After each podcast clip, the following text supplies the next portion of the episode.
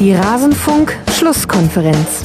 Es ist weltweit so, dass die, die Mannschaften, die die meisten Tiefenläufe haben, die meisten Chancen kreieren und dann auch die meisten Tore schießen. Das haben wir heute viel, viel besser gemacht. Wir haben auch die richtigen Entscheidungen getroffen. Wir haben den Ball in die richtigen Räume gelegt, beziehungsweise auch mit dem richtigen Tempo. Und wenn du das machst, schiebst du automatisch den Gegner auch weiter in die Box rein, kannst mehr Leute auch in die Box bringen und dementsprechend hast du eine höhere Wahrscheinlichkeit, dass du ja, einen triffst. Das ist uns heute gelungen. Darüber freuen wir uns, aber da müssen wir weiter dran arbeiten. Alles zum letzten Bundesligaspieltag.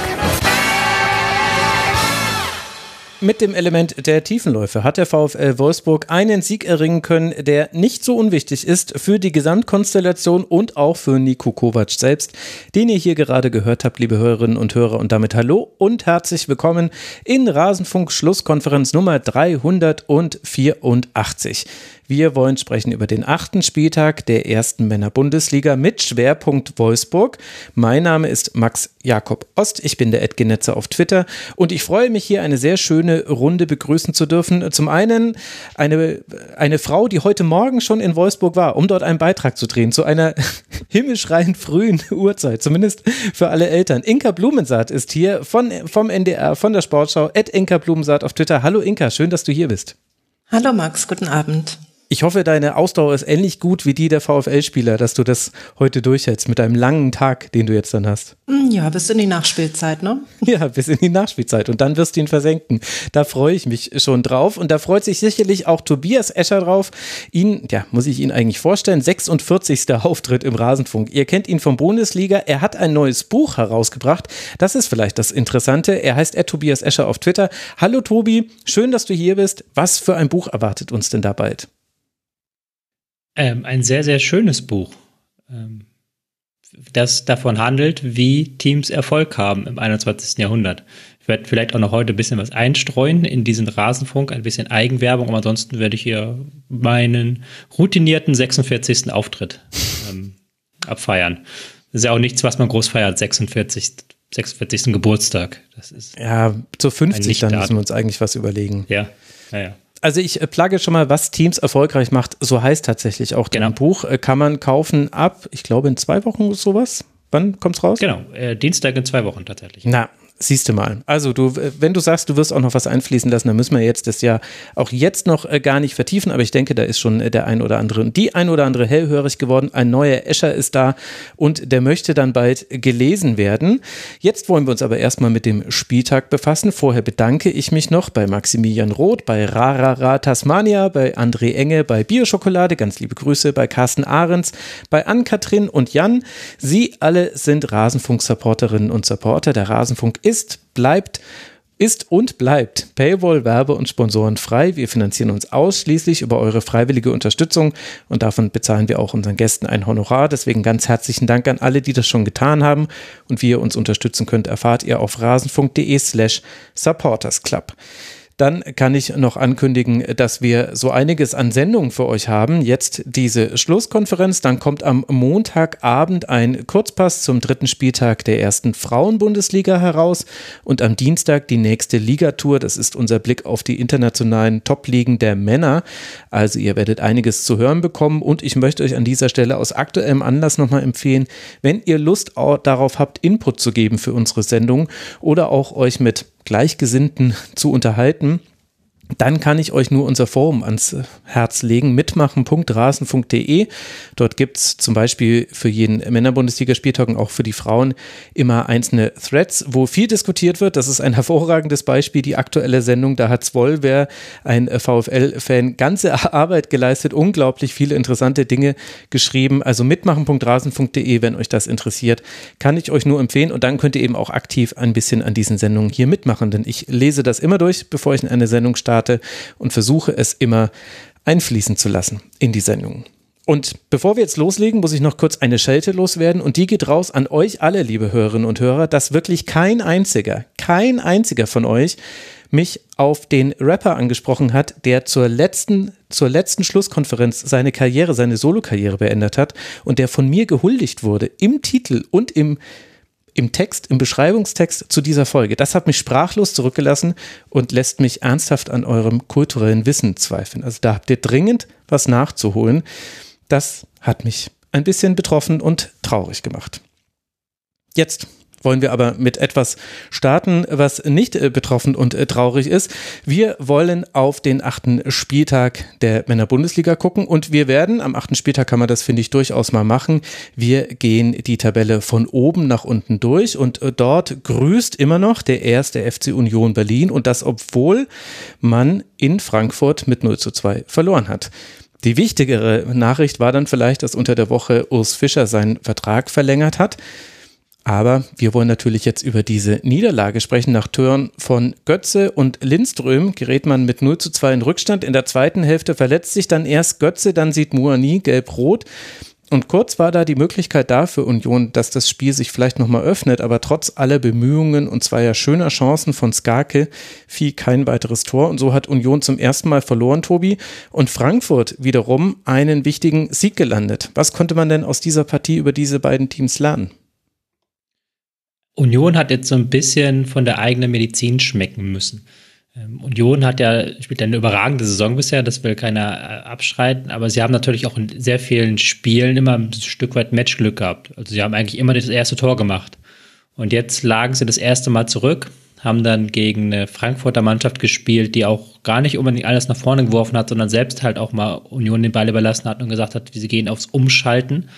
Und dann war gerade in der zweiten Halbzeit dann in Überzahl Unionsfähigkeiten im Ballbesitzspiel gefragt. Also wie soll man diese doch dann am Ende sehr, sehr tiefstehenden Frankfurter bespielen. Und die Frankfurter haben das dann, finde ich, relativ clever verwaltet, haben dann immer wieder die Unioner auf die Flügel gelockt die Unioner haben in der letzten Viertelstunde 17 Flanken geschlagen. Das ist, wenn man es hochrechnet auf 90 Minuten, wären das dann 90 Flanken gewesen. Also da hat dann schon also eine gewisse Verzweiflung gesehen, auch wenn das dann zu vereinzelten kleinen Chancen geführt hat. Aber ich fand grundsätzlich Frankfurt ähm, sowohl im Ballbesitz als auch gegen den Ball griffiger. Also haben wirklich so ähm, gegen den Ball gerade sehr gut gearbeitet, aber auch im Ball immer wieder Positionswechsel gehabt, immer wieder ein Götze, der sich fallen lässt, Lindström, der sehr viel gemacht hat, Murani überragende Leistung. Also da haben sie halt so ein bisschen Union gezeigt, ey, wenn ihr hinten liegt und wenn ihr dann was machen müsst, dann seid ihr vielleicht noch nicht ganz dieser Aufgabe gewachsen. Ich glaube, das war von Oliver Glasner wirklich ein guter Matchplan. Ich habe ähm, gelesen, dass er auch gesagt hat, dass Union in der Europa League zwei Spiele verloren hat, bei denen Union mehr Ballbesitz als der Gegner hatte. Mhm. Deswegen ähm, war das kalkuliert, denen eigentlich den ähm, Ball zu überlassen. Und dazu muss man ja auch sagen, dass die Abwehr umgebaut war von Union. Ne? Also Robin Knoche, ähm, das gibt's ja eigentlich gar nicht, dass der nicht spielt war irgendwie aus privaten Gründen draußen. Und ähm, das war dann mit Baumgartel und Jeckel vielleicht auch nicht ähm, ganz so stabil, wie es das ansonsten in den letzten Wochen war.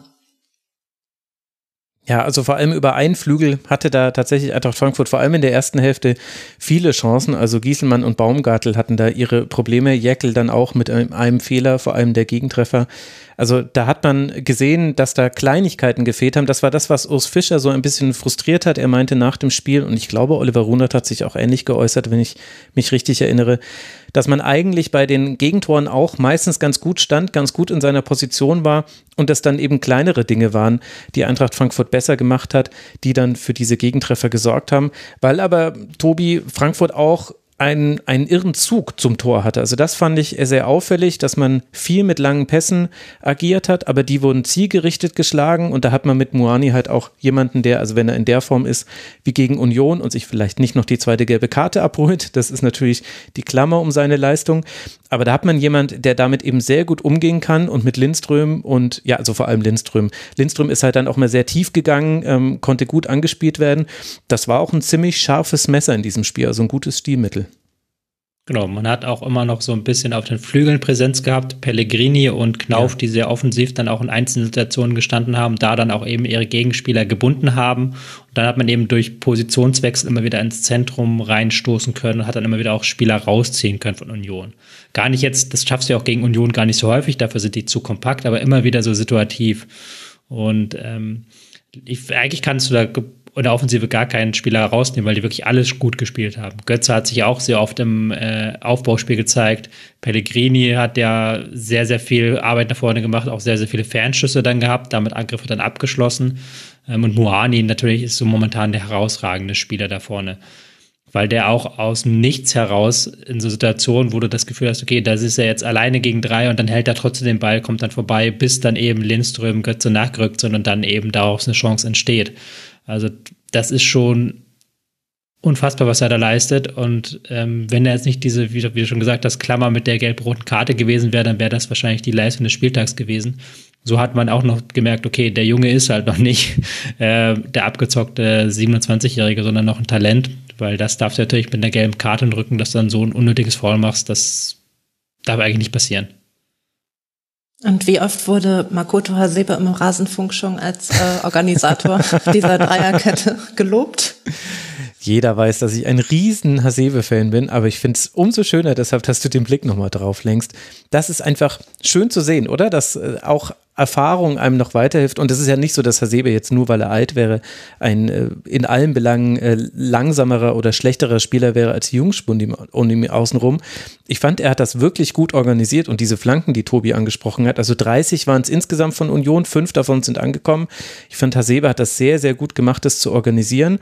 Und da hat man gesehen, ich glaube, das ist auch ein Unterschied, zum Beispiel auch zu einer Mannschaft wie Wolfsburg. Ich meine, da kommen wir jetzt erst sehr viel später hin.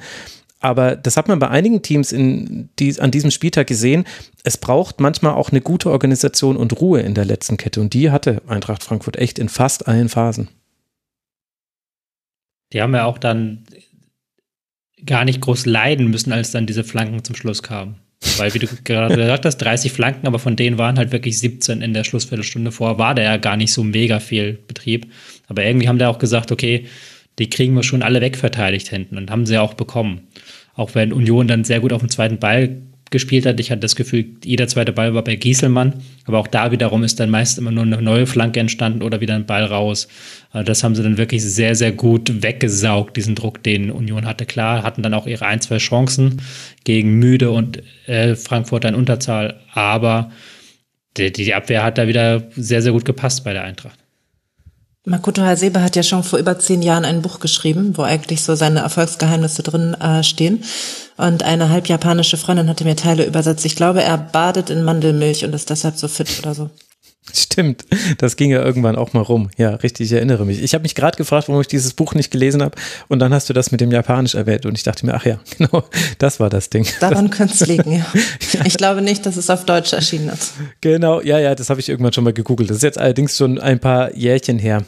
Ja, ich glaube, das fasst dieses Spiel schon relativ gut zusammen. Ich glaube, man muss noch dazu sagen, dass bei Union eben auch Dinge dann, äh, also nicht nur, dass man die eigene Medizin äh, schlucken musste, sondern es haben halt auch ein paar kleinere Elemente gefehlt. Also Jordan Sibachö hatte nur ein gewonnenes Kopfballduell, äh, ähm, Geraldo Becker nur einen Schuss. Das zeigt so ein bisschen, das sind jetzt nur Statistiken, aber das zeigt, dass die wenig Gelegenheiten hatten. Eigentlich war Tim Skarke, der in der 74. Minute reinkam, derjenige, der am meisten, glaube ich, offensiven Eindruck hinterlassen hat. Der war allerdings auch richtig beeindruckend. Also geile Schusstechnik, muss man sagen. Ich glaube, da kann man sich drauf freuen. Der hat gut gespielt. Ich fand auch, dass äh, Haberer einige gute Momente hatte. Aber dadurch, dass Union eben einfach zweimal erwischt wurde und wenn man ehrlich ist, vielleicht so drei, viermal und davon wurden es dann eben zwei Gegentreffer, hat das dann eben eine nachrangige Bedeutung. Aber ich glaube, höher muss man uns wahrscheinlich auch nicht hängen. Nein, sie haben ja in den vergangenen Wochen sehr viele Punkte geholt, eben mit dieser, mit dieser Spielweise, weil sie dann eben nicht in Rückstand gegangen sind, sondern halt die das geschafft haben, das durchzuverwalten über 90 Minuten. Und ich fand jetzt auch in diesem Spiel gab es ja auch ein, zwei Situationen, wo du das, wo sie dann irgendwie durchgebrochen sind, weil Eintracht ja auch nicht ganz so positionstreu gespielt hat, wie es Union getan hat. Da kannst du, glaube ich, an dem Spiel sehr gut erklären, was du mit Bewegung im Ballbesitzspiel meinst was ja gar nicht immer wild rumlaufen sein muss, sondern einfach mal Spieler, die ihre Position verlassen. Das hat Union sehr wenig und Frankfurt mehr. Aber da gab es ja auch ein, zwei Situationen, wo dann wieder Becker und Jordan vorne halt kombiniert haben und dann zum Torschuss kamen. Also die können immer noch aus dem Nichts irgendwas kreieren, aber es kann natürlich nicht jede Woche gut gehen, gerade wenn der Gegner dann wirklich, wirklich gut gegenhält, wie Frankfurt das tut. Ja, das stimmt. Und eben in Rückstand. Also das war auch noch äh, ein Gedanke, den ich hatte während des Spiels dass Eintracht Frankfurt hat in so einem 3-1-Aufbau gespielt. Also das muss man noch äh, vielleicht erwähnen. Kamada hat neben Rode die Doppelsechs äh, gespielt, aber im Spielaufbau hat er ein bisschen weiter nach äh, vorne geschoben. Und da kann Union ja, also da ist Union in Unterzahl, wenn man anläuft und dementsprechend war das auch relativ zurückhaltend und so weiter und das ist ja auch Union Berlin in der Regel auch. Das wird ja nicht ganz hoch angelaufen, bis auf so einzelne Situationen wie Abstöße macht man das hin und wieder mal. Aber da hat halt Frankfurt es auch wirklich sehr, sehr gut vermieden, einfach diese Pässe ins Zentrum zu spielen. Die haben immer nur über den Flügel rausgespielt oder den langen Pass, den ich vorhin schon angesprochen habe. Und da fehlt dann Union auch der Zugriff. Also da muss man den Ball eben anders gewinnen. Und wenn das eben in zwei, drei Situationen nicht, nicht klappt, dann läufst du immer wieder gegen so eine Wand an. Und ich fand, dass da Eintracht Frankfurt auch unheimlich geduldig war, vor allem in der ersten Hälfte. Gut. Ich glaube. Das ja auch vielleicht einmal noch kurz als Ergänzung deswegen war das ja auch mit dieser eigenen Medizin, das stimmt, weil sie es ja auch gemacht haben, dann im Verlauf des Spiels mal selber passiv gewesen, Frankfurt. Aber sie hatten ja bis zur roten Karte sogar mehr Ballbesitz. Was ja auch wieder dafür spricht, dass halt Union selbst in den Phasen, wo sie zurücklagen, gar nicht das hohe Risiko gegangen ist, weil das gar nicht mhm. ihr Spiel ist. Wie du es gerade sehr gut beschrieben hast, Frankfurt hat dann sehr gut hinten rausspielen können, eigentlich über bis zur roten Karte eigentlich hinweg und dadurch dann so eine Dominanz aufgebaut, weil Union auch nicht selbst rückständig gewillt ist, das Risiko hochzuschrauben. Oder vielleicht auch nicht geübt darin. Vielleicht kommt das ja noch. Wir werden äh, das beobachten. Union hat jetzt 17 Punkte, bleibt auf Tabellenplatz 1, wird jetzt dann in Malmö spielen, bevor man dann nach Stuttgart reist. Das sind die nächsten beiden Gegner für die Unioner und Eintracht Frankfurt springt jetzt auf Tabellenplatz 6 mit 14 Punkten, also drei Punkte hinter Union. Man hat jetzt eben die Lücke wieder schließen können nach oben hin. Jetzt wartet das Heimspiel gegen Tottenham und dann wird man in Bochum antreten. Das sind die nächsten beiden Gegner für diese beiden äh, Vereine und damit äh, kommen wir dann zum Rang 2 in der Tabelle und da liegt der SC Freiburg mit ebenfalls 17 Punkten. Und Christian Streich, der war in der PK nach dem Spiel gegen den ersten FSV Mainz 05 richtig überrascht. Er könne sich nicht erinnern, wann er schon mal gegen Mainz gewonnen hätte. Deshalb sei er sehr froh, auch wenn es eine enge Kiste gewesen sei. Oder enge Kiste, hat er, glaube ich, eher gesagt, aber ich kann es leider nicht so gut nachmachen. In der ersten Hälfte treffen erst Gregoritsch und dann Cheré, aber schon früh in der zweiten kommt Mainz durch Aaron auf 1 zu 2 heran. Danach haben dann beide Teams Möglichkeiten. In der Schlussphase gehören sie vor allem Mainz und Nies Petersen ist es dann, der einmal irgendwie nach einem einem Pfostentreffer, glaube ich, dann den Nachschuss klärt und einmal noch auf der Linie rettet und das in der Nachspielzeit Inka. Und so bringt dann eben Freiburg diesen für Christian Streich überraschenden Sieg über die Zeit. War es denn dann am Ende glücklich aus Sicht des SC Freiburg? Mm, ich fand äh, die ganze Anfangsphase schon sehr dominant von Freiburg und auch die Chancen, die du jetzt gerade aufgezählt hast, die gab's ja. Aber klar, wenn am Ende da der Nils Petersen äh, nicht auf der Linie steht, dann ähm, wäre es das Unentschieden ähm, gewesen, was dann wahrscheinlich auch okay gewesen wäre.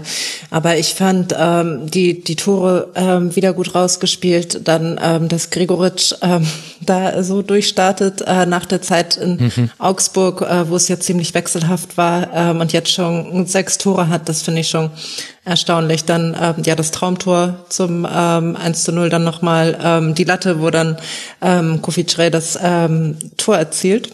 Also ähm, da hat Freiburg sich wieder auf jeden Fall gut verstärkt. Das kann man sagen. Und dieser, dieser Tausch, also wir sprechen später noch über Augsburg, aber sind, glaube ich, alle mit zufrieden gerade. Also die Augsburger mit Demirovic und die Freiburger mit äh, Gregor, Gregoritsch. Aber dann wollen wir mal bei den Freiburgern bleiben. Tobi, wie haben sie dir gefallen? Grundsätzlich meistens gut. ähm, ich möchte, was Inka gesagt hat, unterstreichen, dass halt die Neuzugänge sich so gut eingefügt haben, das merkst du. Also die haben, Freiburger haben halt immer noch ihre Abläufe in allem, was sie tun, aber auch die Neulinge, die sind da sehr, sehr relativ schnell und relativ unkompliziert reingekommen und mit Gregoritsch halt nochmal so eine neue Farbe im Spiel.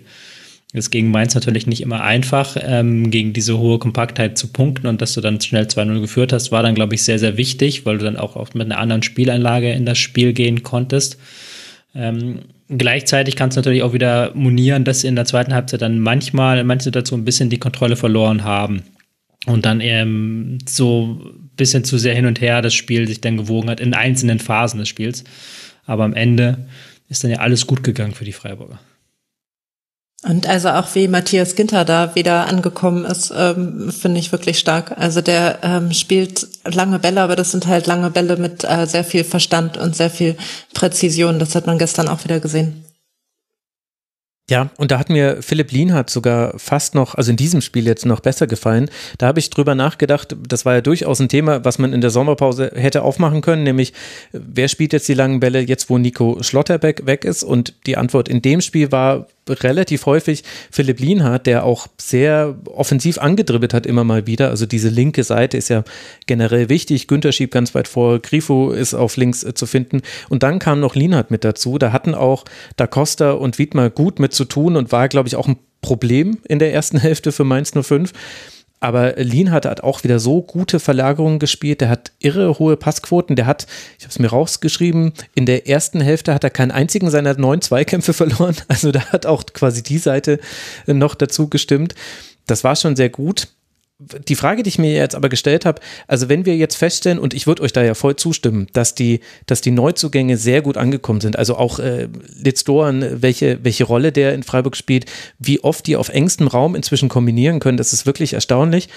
Aber Tobi, ich gebe jetzt mal die Frage erst an dich und Inka, du darfst dann auch gerne mit einsteigen. Früher hat man ja immer gesagt, es dauert so ein Jahr, bis sich Neuzugänge an das Freiburger System gewöhnt haben. Warum ist denn dann dem jetzt nicht mehr so? Hm. Beginnt da ist sicherlich ein Extrafall, weil mhm. der natürlich die sehr genau weiß, was Streich von ihm möchte und auch auf einem, von einem anderen Niveau her auch kommt. Also es ist ja quasi Freiburger DNA, eher jüngere Spieler zu kaufen und dann denen Zeit zu geben, sich anzupassen. Das ist ja eher das Ding und dann brauchst du natürlich auch länger.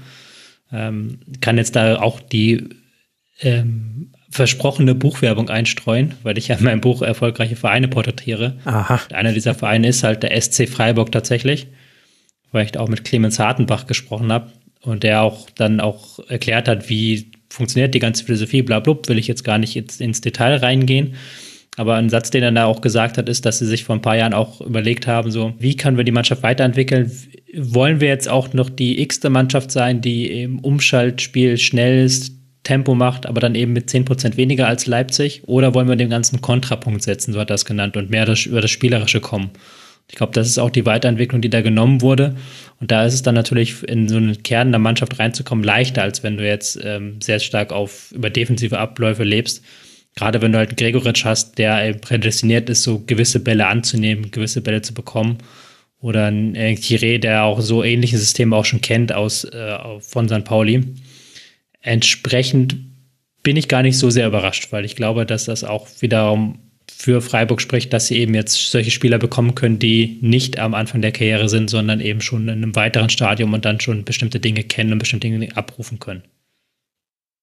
Würde ich genauso sehen. Also das ist einfach das, was Freiburg sich mit dem Erfolg der letzten Jahre äh, verdient hat, dass man da auf dem äh, Transfermarkt jetzt einfach mithalten kann. Und einer ähm, bei Matthias Ginter wäre, glaube ich, bei aller Heimatliebe äh, vor ein paar Jahren noch nicht nach Freiburg gewechselt. Hm. Ja, das, das sind sicherlich sehr gute Punkte. Und was fangen wir dann mit der Leistung von Mainz 05 an? Also es ist sicherlich festzuhalten, dass die Dreierkette hinten wieder mal umgebaut werden musste. Wiedmer, Bell und äh, Cassie. Er wird anscheinend doch Cassie ausgesprochen und nicht Kass, so wie ich es in der Saisonvorschau gemacht habe. Sorry, ich hatte damals noch gelesen, dass es genau andersrum sei. Also äh, Cassie, die waren die Dreierreihe, hat man manchmal auch gemerkt, dass das eben eine neue Dreierkette war. Ich fand auch Da Costa, habe ich schon angesprochen, also beim 0 zu 2 finde ich, sah nicht gut aus und insgesamt gab es immer mal wieder so Abstimmungen in der Defensive, die nicht geklappt haben. Also, dass äh, Gregoritsch viele Kopfballduelle gewinnt, das ist schwierig zu verteidigen, aber Freiburg hat dann gerade in der ersten Hälfte relativ leicht die zweiten Bälle einsammeln können, fand ich. Da haben manche Abstände noch nicht gestimmt. Aber was eben auch stimmt, ist, die zweite Hälfte war dann deutlich anders. Und da ist Mainz 05 nicht nur sehr schnell wieder ins Spiel gekommen, sondern hätte eben auch das zu einem 2 zu 2 machen können. Das heißt, es ist ein, es ist definitiv kein nur schlechtes Spiel von Mainz 05 gewesen, sondern ganz im Gegenteil, man war eigentlich relativ nah dran an einem Punktgewinn und hatte da ja auch noch seine Chancen. Jetzt weiß ich nicht, Inka, wie verpacken wir dann diese Leistung von Mainz 05? Ach, als ähm, eine äh, Auswärtsleistung, die nicht so schlecht war und die sich innerhalb des ähm, Spiels noch gesteigert hat bei ähm, einem Gegner, der ja einfach in dieser Saison nach acht Spieltagen zu den Besten der Liga gehört. Tobi, magst du da was ergänzen? Bei Mainz fehlt mir so eine, auch so ein bisschen ähm, der nächste Schritt. Also ist jetzt, glaube ich, jetzt wieder eine größere Diskussion, die man nicht an diesem Spiel aufmachen muss, aber ich habe sie in der Saisonvorschau auch sehr hoch eingeschätzt. Und sie kriegen halt das mit der Kompaktheit immer noch hin und sie können immer noch in Phasen es schaffen, ähm, den Gegner zu überrennen. Aber so dieser nächste Schritt, diese nächste Idee, Und es kommt halt hinzu, dass sie vorne momentan eben nicht diese ähm, Torgefahr ausstrahlen, die sie schon mal ausgestrahlt haben in der Vergangenheit. Hm. Ja, auch so ein bisschen, also die Konstanz. Äh, man, man, muss ein bisschen aufpassen, dass man da nicht jetzt so sehr vom Ergebnis her argumentiert, weil Mainz 05 hatte in der Saison auch schon ein paar Spiele, die eindeutig auch unglücklich verlaufen sind.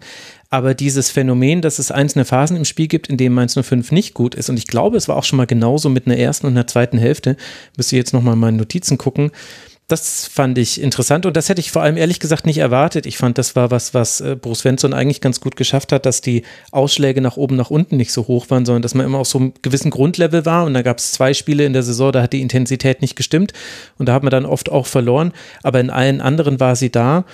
Das fand ich interessant. Vielleicht ist es ja dann auch so ein Teil dieses nächsten Schritts.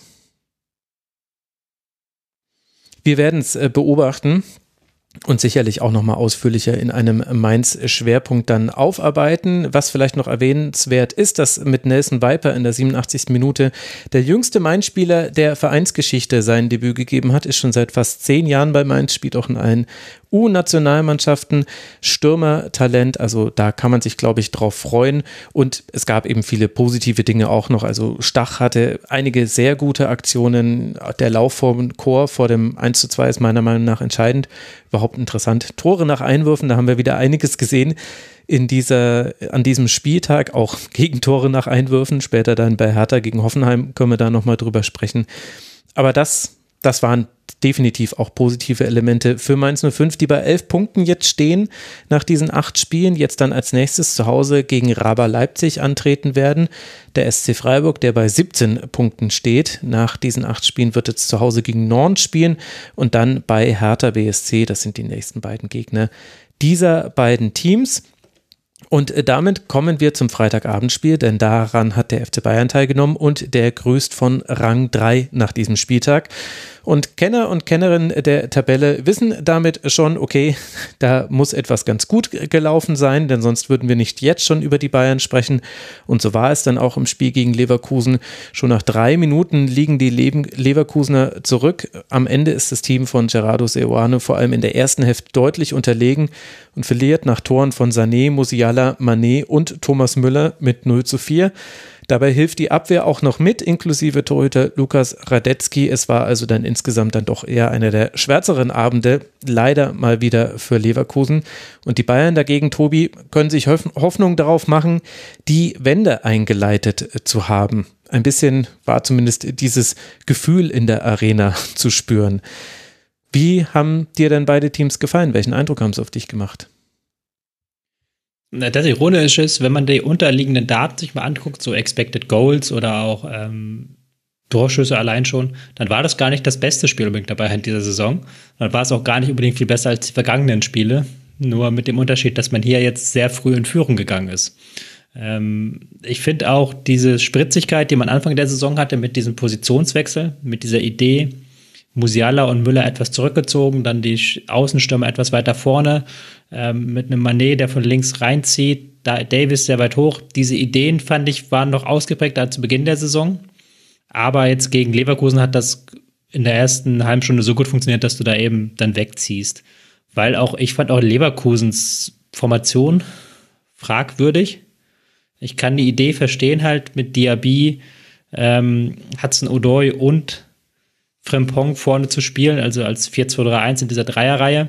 Aber du hattest dann doch gerade auf den Flügeln sehr, sehr wenig Zugriff bekommen. Mhm. Auch weil Bakker als Linksverteidiger leider keine gute Leistung gezeigt hat. Ich weiß noch, dass wir ihn damals im Mainzer Keller irgendwie als besten Transfer damals bezeichnet haben. Mhm. Ähm, ist auch etwas, wo man im Nachhinein sich fragen muss, ob unsere Meinung nicht stimmt oder ob er ab nachgelassen hat, weil das war jetzt leider zum wiederholten Mal ein Spiel, wo er nicht mit dem Tempo seiner Gegenspieler mitkam. Und ja, dann hat Leverkusen ja auch nach dem 0 zu 3 tatsächlich noch ein paar Chancen gehabt und auch immer wieder gute Angriffe initiieren können, ähm, die dann meistens an so einem Tackling von De Licht am Ende gescheitert sind, den ich sehr, sehr stark fand. Aber ja, das war halt irgendwie nicht das, was du eigentlich brauchst, wenn du bei den Bayern spielst und punkten willst. Also von den Leverkusener war ich schon so ein bisschen enttäuscht und die Aufstellung hat mich auch so ein bisschen ratlos hin, äh, zurückgelassen. Inka, wie fandst du denn Leverkusen? Ja, also Lukas Radetzky hat einen komischen Lauf, ne? Also schon ähm, gegen Werder mit einem Fehler, dann in der Champions League ähm, auch ein, ein Spiel, wo er nicht gut war und ähm, auch jetzt, also der war jetzt nicht spielentscheidend, aber ist schon ähm, verwunderlich, was das irgendwie für so eine Serie ist. Und ähm, Ansonsten ist es ja eigentlich die, die Abwehr so wie letztes Jahr und also mit Tar und Tabsoba sowieso viel ähm, länger schon, aber eben nicht so sicher. Und ähm, dazu ist jetzt auch nichts Neues, ähm, ist eben ähm, Patrick Schick äh, nicht annähernd so drauf wie in der letzten Saison. Und äh, von Diaby geht auch nicht so eine Torgefahr aus. Und ähm, ja, jetzt ist eigentlich bewertet man ja aber Spiele in München sowieso jetzt nicht so streng. Ähm, das hat sich jetzt vielleicht durch die kleine Bayern-Krise etwas geändert. Ähm, das war ja aber jetzt ein gutes Bayern-Spiel und da ist äh, Leverkusen zum einen offensiv nicht zur Geltung gekommen. Also Patrick Schick hat ja echt, äh, das kam ja nichts an. Und mhm. ähm, zum anderen war die Abwehr eben, also auch beim äh, Tor von Manet, ähm, die haben ihm ja viel zu viel Platz gelassen. Also die ersten beiden Tore waren ja im Grunde äh, schön rausgespielt, aber Manet, der äh, konnte sich ja ewig überlegen, wie und wo er da jetzt hinschießen wird. Ich glaube, er wollte bis zuletzt nicht schießen und hat sich dann gedacht, ach verdammt, da muss ich ja, wenn er mir jetzt so viel Platz lässt. Ja, also Leverkusen, ich äh, konnte es im Stadion sehen und fand auch, da, da, also da hat schon viel nicht zusammengepasst, leider. Also diese Formation, was äh, Tobi aufgefallen ist, was ich daran interessant fand, war so grundsätzlich kannst du ja in einem 4-2-3-1 gegen den Ball spielen, dann stehst du halt auf dem 4-4-2 gegen den Ball. Ja, klar. Aber was, also was ganz seltsam war, war, dass Leverkusen hat kein hohes Pressing gespielt, sondern eher so gestellt, aber schon in der gegnerischen Hälfte und die Viererkette hat weit rausgeschoben, also sprich, man war dann auch anfällig für tiefe Pässe, so fällt er dann auch das 2 zu 0. Aber was, was du dann ja nicht möchtest, ist, dass Bayern über so gewisse Zonen hinweg spielen kann, weil ja auch gerade Julian Nagelsmann will ja auch gar nicht so breit das Spielfeld ziehen und will ja gerne über die Halbrumme und übers Zentrum kommen. Und was Hudson O'Doy da gemacht hat, ich muss den leider herausheben in einer schwachen Mannschaft, das habe ich überhaupt nicht verstanden. Der war ganz oft, hat er sich rausziehen lassen gegen den Ball ähm, auf den Flügel, ist da aber auch nicht ins Pressing gegangen.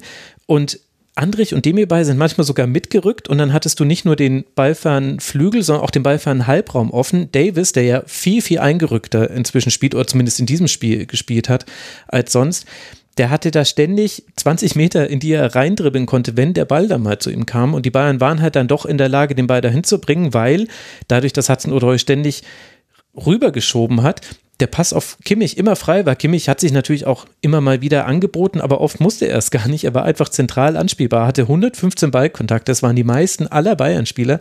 Und du willst nicht, dass Kimmich die meisten Ballkontakte hat. Also, also außer du bist Union Berlin und wartest tief in der eigenen Hälfte und sagst, ja gut, Zentrum ist dicht, viel Erfolg damit.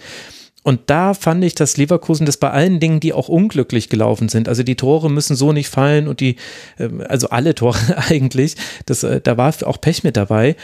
Aber das war schon, also das fand ich, hat einfach, war einfach nicht stimmig. Und ich habe da auch von Gerardo Seoane auf der Pressekonferenz danach wenig zugehört, was das mir erklärt hat. Also ich habe ihm eine Frage gestellt, aber da hat er sinngemäß nur darauf geantwortet, naja, man muss einen guten Tag haben und bei Bayern zu gewinnen und, ähm, und darf selber keinen schlechten Tag haben. Und bei, bei uns war beides der Fall. Und da dachte ich mir, ja, okay, danke, hilft mir jetzt leider auch nicht weiter. Aber kann ich auch verstehen, dass der jetzt nicht Bock hatte, irgendwie da jetzt über das Spiel gegen den Ball zu reden. Also ich meine es nicht als Vorwurf, aber deswegen verstehe ich es eben nicht. Ich fand auch gar nicht unbedingt, dass die Bayern so einen überragenden Tag hatten. Weil, wie du gesagt hast, aus diesen Aktionen ist ja häufig auch nichts dann entstanden. Also du hattest dann, ähm, wie du gesagt hast, hat's Nordeu dann rausgelockt, dann Davis, der sich dann irgendwie verdattelt hat, Kimmich, der die Bälle verteilt hat. Es ist eigentlich immer nur was entstanden, wenn du Musiala im Halbraum gefunden hast. Also der war ja wieder überall und der war wieder unfassbar mhm. gut. Ähm, es ist unfassbar, wie der da die Bälle an sich gezogen hat. Aber wenn du halt Musiala in die Angriffe nicht reinbekommen hast, dann entstand auch wenig Gefahr. Und da, das ist ja so momentan so die Krux an der Bayern-Geschichte, dass die halt von einem so jungen Kerl so abhängig zu sein scheinen. Ja, ja ich glaube, man kann da nicht so ganz widersprechen, oder Inka? Also Musiala, so stark er ist, äh, ein bisschen, ein bisschen mehr würde man sich von denen um ihn drumherum auch noch erwarten? Oder bist du da weniger kritisch? Ähm, doch, auf jeden Fall. Aber jetzt ist ja eigentlich die Nationalmannschaft auch noch von ihm abhängig. Das oh Gott, ist ja dieser arme Mensch. Äh, fast, äh, wenn man jetzt mal davon absieht, dass Bayern möglicherweise die kleine Krise beendet hat am Freitag, äh, ist ja in der Nationalmannschaft irgendwie so eine ähnliche Lage und diese beiden Länderspiele jetzt waren ähm, nicht so das allerbeste.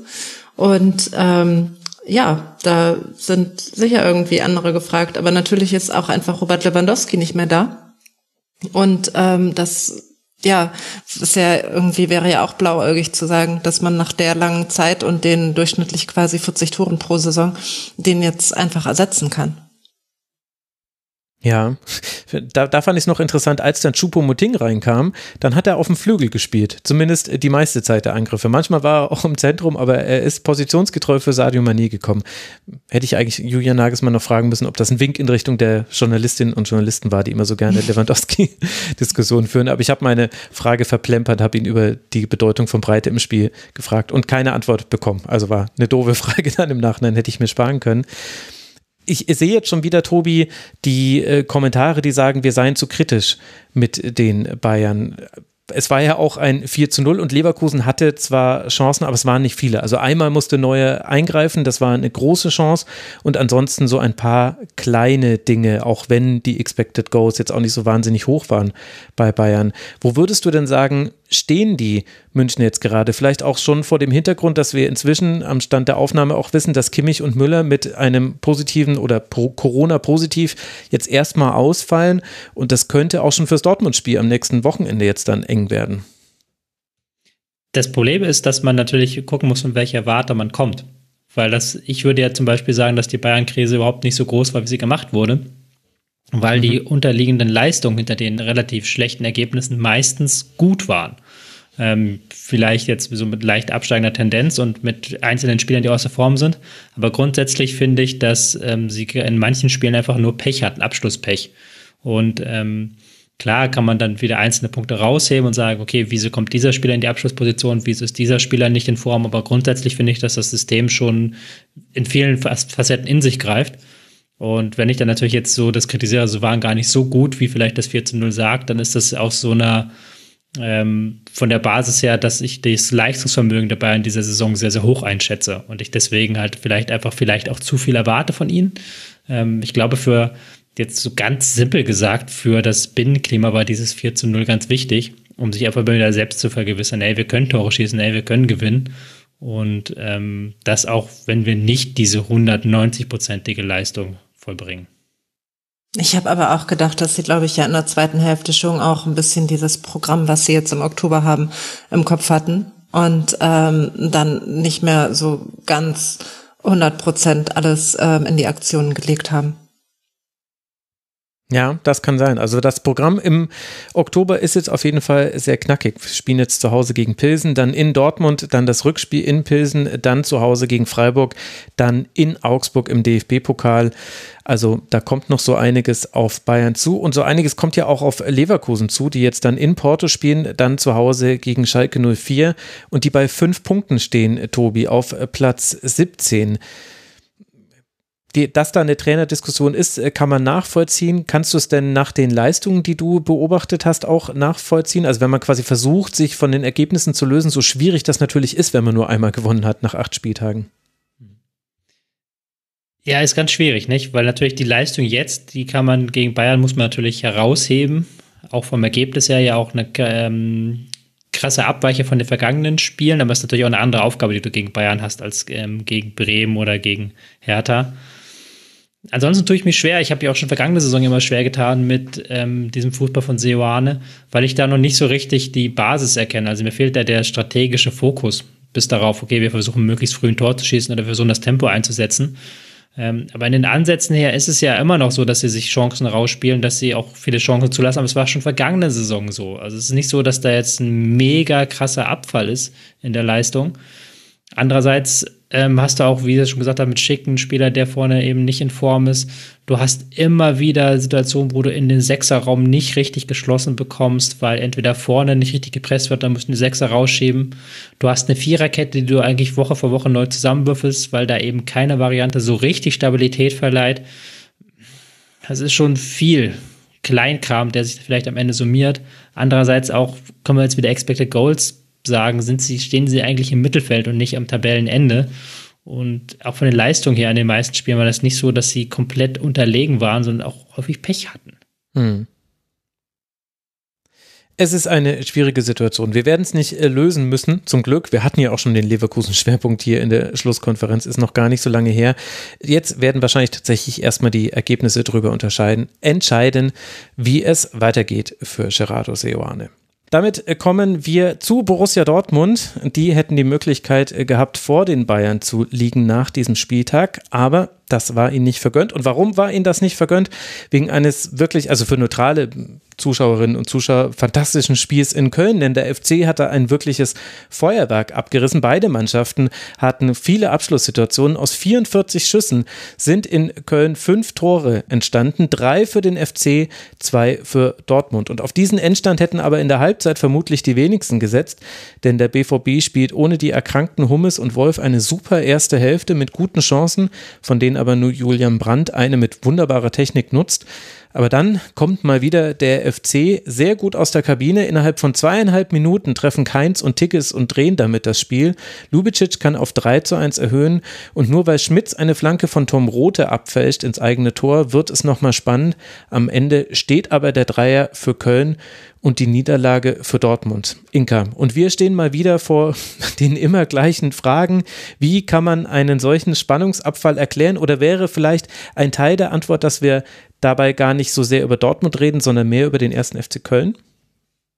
Ja, vielleicht. Ähm, ich habe äh, Köln vor ein paar Wochen in Wolfsburg gesehen. Ähm, ich habe immer so ein schlechtes Zeitgefühl. Also es ist ein paar Wochen her, vielleicht vier oder länger. Äh, ich glaube, es war das zweite Wolfsburger Heimspiel. Und ähm, also ich finde Köln in dieser Saison extrem stark. Florian Kainz zum Beispiel, der war jetzt nie schlecht, aber ich finde, der ragt im Moment heraus. Gestern auch ähm, gut gespielt. Und ähm, ich glaube wirklich, dass Steffen Baumgart das extrem äh, gut wieder hinkriegt in dieser Saison. Ähm, dennoch ist da natürlich auf der anderen Seite die Dortmunder Mannschaft, ähm, die aber auch wieder ohne ihren Kapitän auskommen muss, ohne Marco Reus, das muss man ja auch sagen. Und ähm, ja, die in der zweiten Hälfte dem dann einfach nicht mehr so viel entgegenzusetzen hat. Ja, Tobi, womit wir doch wieder irgendwie bei Dortmund gelandet sind. Oder willst du auch noch über, über den FC sprechen? Der FC macht der FC Dinge, kann man nur so sagen. Also das ist wirklich, du weißt ja, was du bekommst beim FC und keins wieder mit einer sehr starken Leistung. Das hat Inka eigentlich, glaube ich, alles schon gut gesagt. Ich würde gerne eine Frage stellen, mhm. weil ähm, wir schauen ja auch diese Spiele nicht immer live. Es, es liegt in der Natur der Sache. Ich habe Samstagnachmittag Union gegen Frankfurt geschaut und dann halt am Sonntagmorgen habe ich mir dann Dortmund gegen Köln reingezogen. Mit dem Wissen, wie das Spiel ausgeht. Und ich weiß immer nicht, ob das, dieses, dieses Wissen, wie das Spiel ausgeht, ob einen das dann im Geiste so ein Stück weit beeinflusst. Aber habtet ihr jedes Gefühl, dass Dortmund die Kontrolle über dieses Spiel hat? Also ich habe es live gesehen, deswegen kann ich quasi meine Live-Antwort äh, geben. Ich fand sie in der ersten Hälfte klar besser. Ich fand aber genau diesen Punkt nicht. Und da gab es ja auch die eine Chance von, war das auch Florian Kainz, der so knapp am langen Pfosten vorbeischießt, müsste ich jetzt nochmal nachgucken. Also ich, ich fand eben, dass das nicht da war und das, und ich hatte schon so das Gefühl, dass Köln noch eine Möglichkeit hat, in dieses Spiel reinzukommen, weil es eben immer wieder die Umschaltsituationen gab, weil die Ballbesitz Phasen von Dortmund gar nicht so lange waren eigentlich. Aber die Chancen fand ich waren schon klar auf Dortmunder Seite. Das war mein Eindruck. Inka? Ähm, ja, auf jeden Fall. Wobei da auch einfach ähm, die Chancen nee, manchmal nicht knapp daneben gingen, sondern schon auch ganz schön deutlich ähm, vergeben wurden. Und ansonsten geht's mir da so wie Tobi. Ich habe das Spiel auch erst gesehen, als ich das Ergebnis schon kannte. Und wenn man dann immer weiß, da kommt ja noch was, dann ist man da, glaube ich, auch nicht mehr, sieht man das vielleicht nicht mehr so ähm, ganz neutral, weil man ja gar nicht zulassen will, dass Dortmund das Spiel gewinnen könnte. Daher ähm, schwierig. Ja. Ich fand halt, dass es schon ziemlich viele Dinge auch gab, mit denen schon der FC auch seine Probleme hatte. Also ich fand, dass es halt in der Offensive von beiden Teams ein gutes Spiel war. Also jetzt zumindest was die, was die erste Hälfte angeht. Und was da Adeyemi mit, mit Hübers manchmal gemacht hat, der ansonsten ein herausragendes Spiel gemacht hat, auch durchaus hin und wieder mit Hector und äh, Malen gegen Schmitz vor allem, da ist mir das noch deutlicher aufgefallen. Ich fand schon, dass da Dortmund klare Vorteile hatte. Modest war halt wieder nicht eingebunden, auch in der ersten Hälfte nicht, die besser war.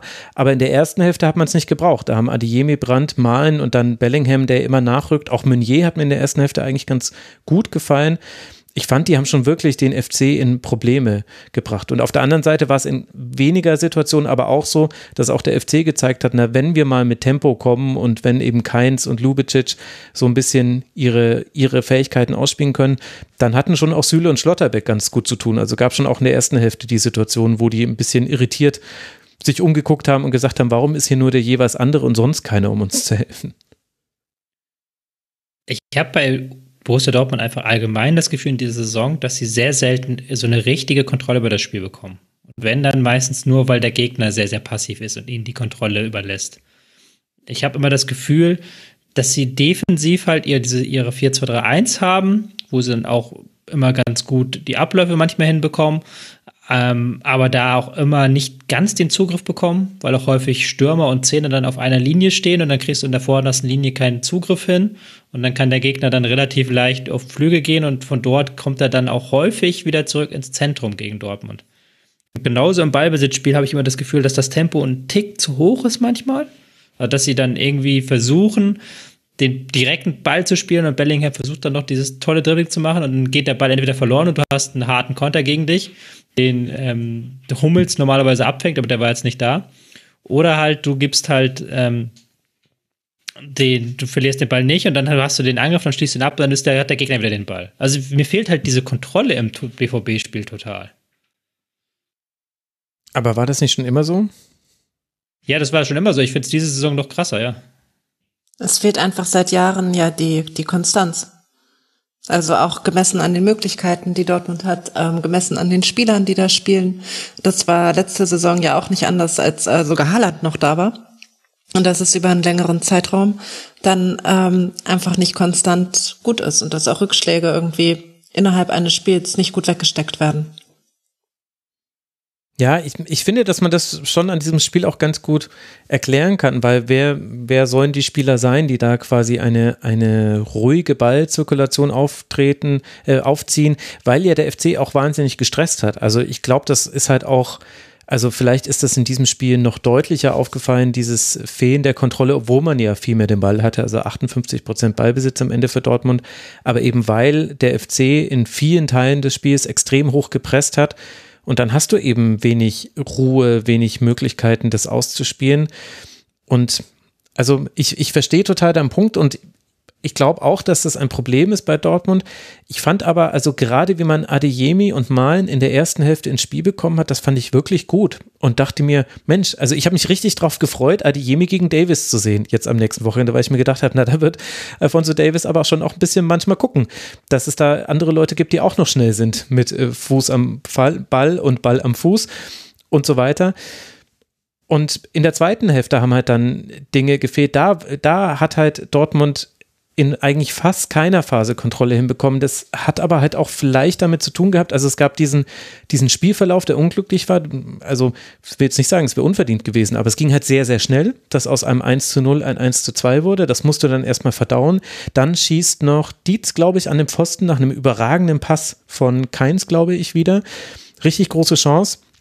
Edin Terzic nimmt Özcan raus und bringt dafür Mokoko, also sprich ab dann, wir spielen jetzt ohne Sechser und dann fällt mhm. direkt danach, genau in diesem Raum, ein Tor, bei dem Dejan Lubicic halt eine Sekunde Zeit hat, sich zu überlegen, wie genau er jetzt ins lange Eck treffen will. Das ist halt auch doof gelaufen und vielleicht könnte man natürlich die Frage stellen, ist jetzt natürlich auch sehr viel Ex-Post-Betrachtung, aber also das wurde schon sehr schnell bestraft, dieser Wechsel von Edin Terzic. Ich glaube, so kann man es schon formulieren würde man schlechtes Clock-Management im American Football sagen. wenn du halt diesen Wechsel schon äh, 20 Minuten vorab vornimmst, beim Stande von 2-1. Das war Sehr riskant, sagen wir es mal so. Ähm, aber ich, wir müssen ja gar nicht immer über Ballzirkulation kommen, wie du gerade da kamst. Das sind natürlich wir beide Fetischisten so ein Stück weit davon. Du kannst aber auch Kontrolle über andere Aspekte des Fußballs herstellen. Ich würde zum Beispiel behaupten, Union Berlin hat sehr viele Spiele in dieser Saison kontrolliert, obwohl, nicht nur obwohl, sondern auch weil sie die Mannschaft mit dem wenigsten Ballbesitz sind, weil sie halt bestimmte Räume sehr, sehr gut geschlossen hat, den Gegner sehr, sehr gut gelenkt hat und dann eben dadurch eine Kontrolle über das Spiel hat. Aber das hat Borussia Dortmund ja auch nicht. Und auch Gegenpressing, keine Kontrolle über Gegenpressing. Das ist ja auch das, was unter Klopp sie ausgezeichnet hat. Da kam ja die Kontrolle mhm. auch nicht über die Ballzirkulation, sondern über die ständige Rückeroberung des Balls. Auch das haben sie momentan nicht so drauf. Ähm, ja, das ist halt so mein Gedanke zu dem Spiel. Und dann noch vielleicht als kleinen Aspekt, den habe ich gelesen bei Markus Bark bei Spiegel Online. Er hat ähm, geschrieben, dass Dortmund diese Saison, ich glaube, wenn Hummels auf dem Platz stand, haben sie nur drei Gegentreffer bekommen, aber mhm. in den paar Minuten, wo er nicht auf dem Platz stand, haben sie irgendwie acht oder sowas bekommen. Also auf jeden Fall, wenn Hummels da ist, kriegen sie sehr viel weniger Gegentreffer als mit. Und das hat man auch so wieder ein bisschen in dem Spiel gemerkt, auch weil es Schlotter nicht Schlotterbecks bester Tag war. War auch, glaube ich, bei der Ecke der Manndecker, der seinen Mann dann verloren hat, der Tigges da verloren hat. Mhm. Mhm. Aber dass, dass, dass er natürlich Hummels, gerade weil du ja auch häufig Situationen hast, wenn du dann so einen Ballverlust hast, wo dann die Abwehr sehr, sehr viel ausbügeln muss, das macht Hummels halt immer sehr, sehr gut und der ist auch in sehr, sehr guter Form. Und der fehlt dann vielleicht schon in so einem Spiel auch. Ja, und ähm, was ich mich noch ein bisschen frage, ist vielleicht ein bisschen zu Boulevardesk, aber was, was wird denn da aus Anthony Modest? Also, ähm, welche Frage das, ist nicht zu, zu Boulevardesk, Anthony? Na, aber ich finde es, also ne, einmal hat man irgendwie das Gefühl, das war jetzt doch eine bessere äh, Wahl, dass Mokoko spielt. Und ähm, es ist bislang, also viele Sachen sind irgendwie so unglücklich. Also ich habe irgendwie das Gefühl, dass er in derselben Position für Köln das Tor gemacht hätte und für Dortmund irgendwie sieben Zentimeter zu weit nach rechts schießt. Hm, also ich finde, Anthony Modest war ein sehr guter Stürmer für den ersten FC Köln also mein Gefühl ist ehrlicherweise, dass man dieses, das, was man mit Haller umsetzen will und was auch sehr gut funktionieren kann. Also ich fand den Haller-Wechsel sensationell. Also ich dachte mir, ja, das könnte genau die Antwort auf ganz viele Fragen sein, die sich Borussia Dortmund in vielen Spielen stellt. Dass man das jetzt halt durchdrücken möchte mit Anthony Modest und aber Anthony Modest ist halt kein Sebastian Haller und also ehrlich gesagt, ich verstehe es auch nicht so ganz, weil es gab ein Spiel, da war er halbwegs eingebunden, das war härter, ansonsten eigentlich immer nicht. Dann hat Mukoko jetzt durchaus ein paar gute Spiele gemacht. Also ich finde die Frage gerechtfertigt, auch wenn sie schon sehr häufig gestellt wurde. Und, und ich frage mich, wann die Antwort darauf mal ist, ja gut, dann lassen wir das halt erstmal mit diesem klaren Stoß- und Zielstürmer, bis halt Haller wieder da ist. Aber vielleicht kann man das halt auch nicht machen, wenn man für jemanden Geld ausgegeben hat und so weiter. Ich weiß nicht, das spricht sich wahrscheinlich sehr leicht, aber ich verstehe es ehrlicherweise auch nicht. Vielleicht Tobi. Ja, du hast halt dasselbe Problem so ein Stück weit, beziehungsweise dieselbe Sache, die du auch argumentieren könntest mit Niklas Füllkrug und dem DFB. Weil alle sagen, hey, du hast hier einen Stürmer, der viele Tore schießt, der sollte doch in der Mannschaft, die Tore braucht, stehen. Mhm. Was aber dann so ein bisschen die Leute nicht sehen wollen, ist, dass Stürmer natürlich auch äh, der letzte Teil eines jeden Angriffs sind. Das heißt, je besser die 10, 15 oder auch nur drei Pässe davor darauf ausgelegt sind, dass der Stürmer den Ball bekommt, den er braucht für sein Spiel, umso besser ist auch dieser Stürmer und umso besser ist auch der Stürmer integriert. Und wenn natürlich diese 5, 6, 7, 8, 9 Pässe davor gar nicht so designt sind für diesen Stürmer, weil die Spielertypen gar nicht so designt sind, dann kann auch der Stürmer nichts wirken. So auf Anthony Modest bezogen, wenn der natürlich Adiemi und Malen da hinter ihm spielen, die ins Dribbling gehen, ins 1 gegen 1, eher noch vielleicht einen Doppelpasspartner brauchen oder eher jemanden brauchen, der dann den Freiraum im Strafraum sich macht und dann ähm, mit einem flachen Ball angespielt werden will. Das ist nicht Modest Spiel. So. Und du hast auch niemanden so richtig, der die Flanke auch modest schlagen kann, weil auch das gar nicht so richtig Teil des BVB-Spiels ist, großartig mit Flanken zu operieren. Sie schlagen ja schon mehr Flanken als vergangene Saison, aber die Flanken sind ja auch größtenteils Mist, muss man ja fairerweise sagen. Also da kann Modest nicht mit anfangen. So. Und dann hast du noch den Aspekt, dass er im Pressing halt nicht diese herausragenden Fähigkeiten hat, die du vielleicht brauchst, um über diesen Punkt, den ja der Terzic sehr wichtig ist, Kontrolle in das Spiel reinzubekommen. Dann hast du so eine riesen Melange an unterschiedlichen Gründen, warum das nicht funktioniert. Aber diese Idee, dass du halt einen Spieler, der bei Team X 20 Tore schießt, einfach in Team Y packst, das besser ist und dann schießt er 30 Tore, das ist eine absurde Idee. Und dieser ganze Modest-Transfer, so ich will jetzt auch nicht zu fies klingen, aber das ist, für mich ist das von Anfang an komplett absurd gewesen, weil er eben nicht wie Haller ist, dieses Pressing-Monster, dieser Typ, der sich in jeden Zweikampf wirft, der gegen, gegen fünf Leute den Ball behauptet. So, sondern er ist halt ein anderer Typ, der halt in Köln sehr, sehr gut funktioniert hat, wenn er die richtigen Bälle bekommen hat. Ja, war ja jetzt auch ähm, relativ kurzfristig, die Geschichte. Und äh, vielleicht hat man sich in Dortmund gedacht, dass es so ähnlich schon dann funktionieren wird. Mhm. Ja. Wobei ich natürlich bei Niklas Füllkrug für Deutschland komplett anderer Meinung bin, aber dazu kommen wir ja bestimmt noch. Aha, schöner Teaser. da äh, müssen wir aber noch ein Spiel vorher noch abhandeln. Ja, da werden wir dann gleich nochmal drüber sprechen. Vielleicht möchte ich, äh, also ganz am Schluss, und dann müssen wir aber weitermachen, sonst wird es hier ein äh, zu großer Schwerpunkt in diesem Spiel. Aber ganz zum Schluss möchte ich auch noch sagen, die Leistung von Anthony Modest hatte sicherlich auch damit zu tun, dass Hübers und Kilian wirklich ein gutes Spiel gemacht haben. Also ich habe es einmal schon mal angesprochen, aber das soll nicht untergehen. Der, der FC hat ein gutes Spiel gemacht, auch äh, Schwäbe wieder mit einer Ausnahme, da hat er eine Faustabwehr äh, zur Ecke abgewehrt, das sah ein bisschen seltsam aus, aber ansonsten sehr gut. Auch Jonas Hector hatte in den entscheidenden Momenten, war er immer der Einzige, der kühl im Kopf war. Äh, man hatte das Gefühl von allen Feldspielern, die da auf dem Feld standen. Also wirklich gute Leistung vom FC und äh, damit rutscht der FC hoch auf Rang 7, steht bei 13 Punkten, wird jetzt dann zu Hause gegen Partisan spielen und dann auswärts das Derby bei Borussia Mönchengladbach. Also das werden jetzt stimmungsgeladene Spiele, die zukommen die auf den FC zukommen. Da tut so ein Start mit einem 3 zu 2 gegen den BVB sehr gut. Und für Dortmund geht es jetzt dann weiter auswärts bei Sevilla und dann zu Hause gegen den FC Bayern. Das sind die nächsten beiden Partien dieser Teams. Und dann werden wir sehen, wie Dortmund rauskommt oder reinkommt in diesen Oktober. Dortmund jetzt auf Rang 4 abgerutscht und eben punktgleich mit den Bayern, nicht drei Punkte vor, so wie es bei einem Sieg gewesen wäre. Bevor wir die große Niklas Füllkrug-Diskussion hier führen, wollen wir die große Hertha BSC gegen Hoffenheim-Diskussion hier führen. Vielleicht ein kleiner Spannungsabfall jetzt bei ein oder anderen Hörerinnen und Hörern, denn wir sprechen über ein 1 zu 1 zwischen Hertha und Hoffenheim, das am Sonntagnachmittag im Berliner Olympiastadion stattfand. Erst bringt Kramaric die TSG in Führung, dann kann Lücke Bacchio ausgleichen. In der zweiten Hälfte begegnen sich die Teams auf Augenhöhe. Beide haben Chancen. Bei beiden sind es aber jetzt auch nicht besonders viele.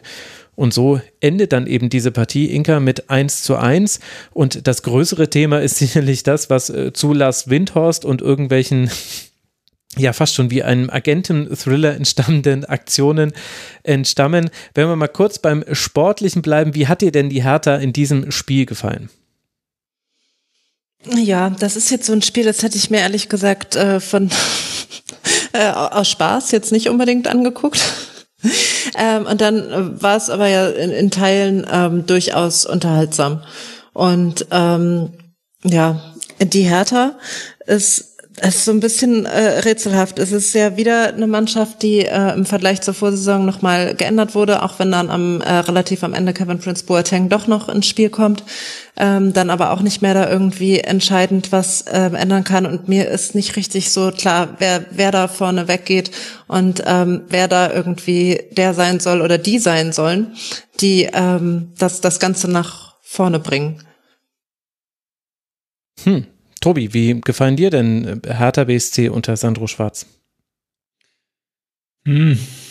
Ähm, der, der, der, das ist ja so der sogenannte Basiseffekt, wie man in der Mathematik sagt. Die kommen halt von so einem niedrigen Basiseffekt, dass ich das Gefühl habe, dass die unfassbar geil spielen diese Saison. einfach alles, weil es einfach so eine Leistungsexplosion ist. Das aber einfach nur daran liegt, dass sie so unterirdisch gespielt haben vergangene Saison. Ähm, ich finde schon, dass sie ähm, eine gewisse Kompaktheit im Spiel haben, dass dieses 4-3-3, 4-1-4-1, dass das ganz gut funktioniert, dass sie auch ein sehr, sehr gutes Zentrum haben, da sehr, sehr gut stehen. Ähm, ich finde, dass sie vorne jetzt endlich mal Tempo haben. Das hat man auch bei dem 1 zu 1 dann gesehen, dass sie da halt eine gute Umschaltbewegung hatten, hatten auch zwei, drei andere gute Chancen mit Ejuke, der sich links dann äh, irgendwie so durchschlängelt und dann den Pass bringt auf den Luke Bakü, der ebenfalls viel Tempo mitbringt. Also sie können endlich Konterfußball mit Kontern spielen. Ähm, finde immer noch, dass sie auf den Flügeln Schwächen haben. Also das hat man jetzt auch wieder gesehen. In der ersten Halbzeit hat ja ähm, Hoffenheim das sehr, sehr deutlich gemacht, dass sie eben Angelino links sehr, sehr weit vorgeschoben haben. Teilweise halt schon beim, Ansto äh, beim Abstoß, dass er dann halt wirklich als Stürmer vorne drin stand. Und äh, rechts haben sie dann ähm, sind tief geblieben.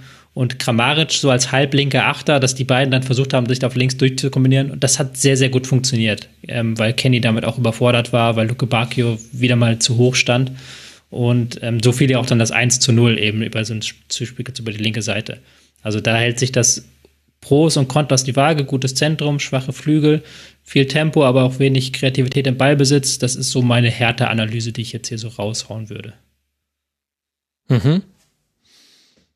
Und dazu gehört ja dann auch noch ein Gegner. Dann haben wir Hoffenheim, Inka, die es jetzt eben nicht geschafft haben. Also die sind durch diesen Punktverlust, wenn man so möchte, jetzt auf Rang 5 gefallen.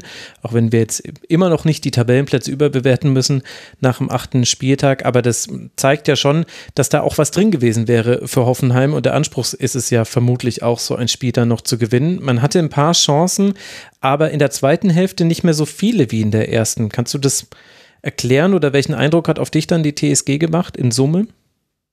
Ich fand auch, dass die zweite Hälfte auf jeden Fall äh, schlechter war, dass es da ähm, auf Seiten der TSG so ein bisschen ähm, vor sich hin plätscherte. Ich glaube auch, dass sie nach dem guten Saisonstart natürlich ähm, in, in Berlin gewinnen wollten. Andererseits dann, dass jetzt aber auch kein irgendwie großer Misserfolg ist. Ich finde, dass ähm, André Breitenreiter das Team Schwung verbessert hat, wenn man es mit dem letzten Jahr vergleicht. Mm, dass auch defensiv einfach ähm, das besser zusammenzupassen scheint. Und ähm, bin jetzt gespannt, wie lange die das durchhalten, da oben dran zu bleiben. Mhm. Ich glaube, ein Schlüssel für die Hertha war, dass man dann im zweiten Durchgang ähm, da Geiger sehr viel stärker angegangen ist.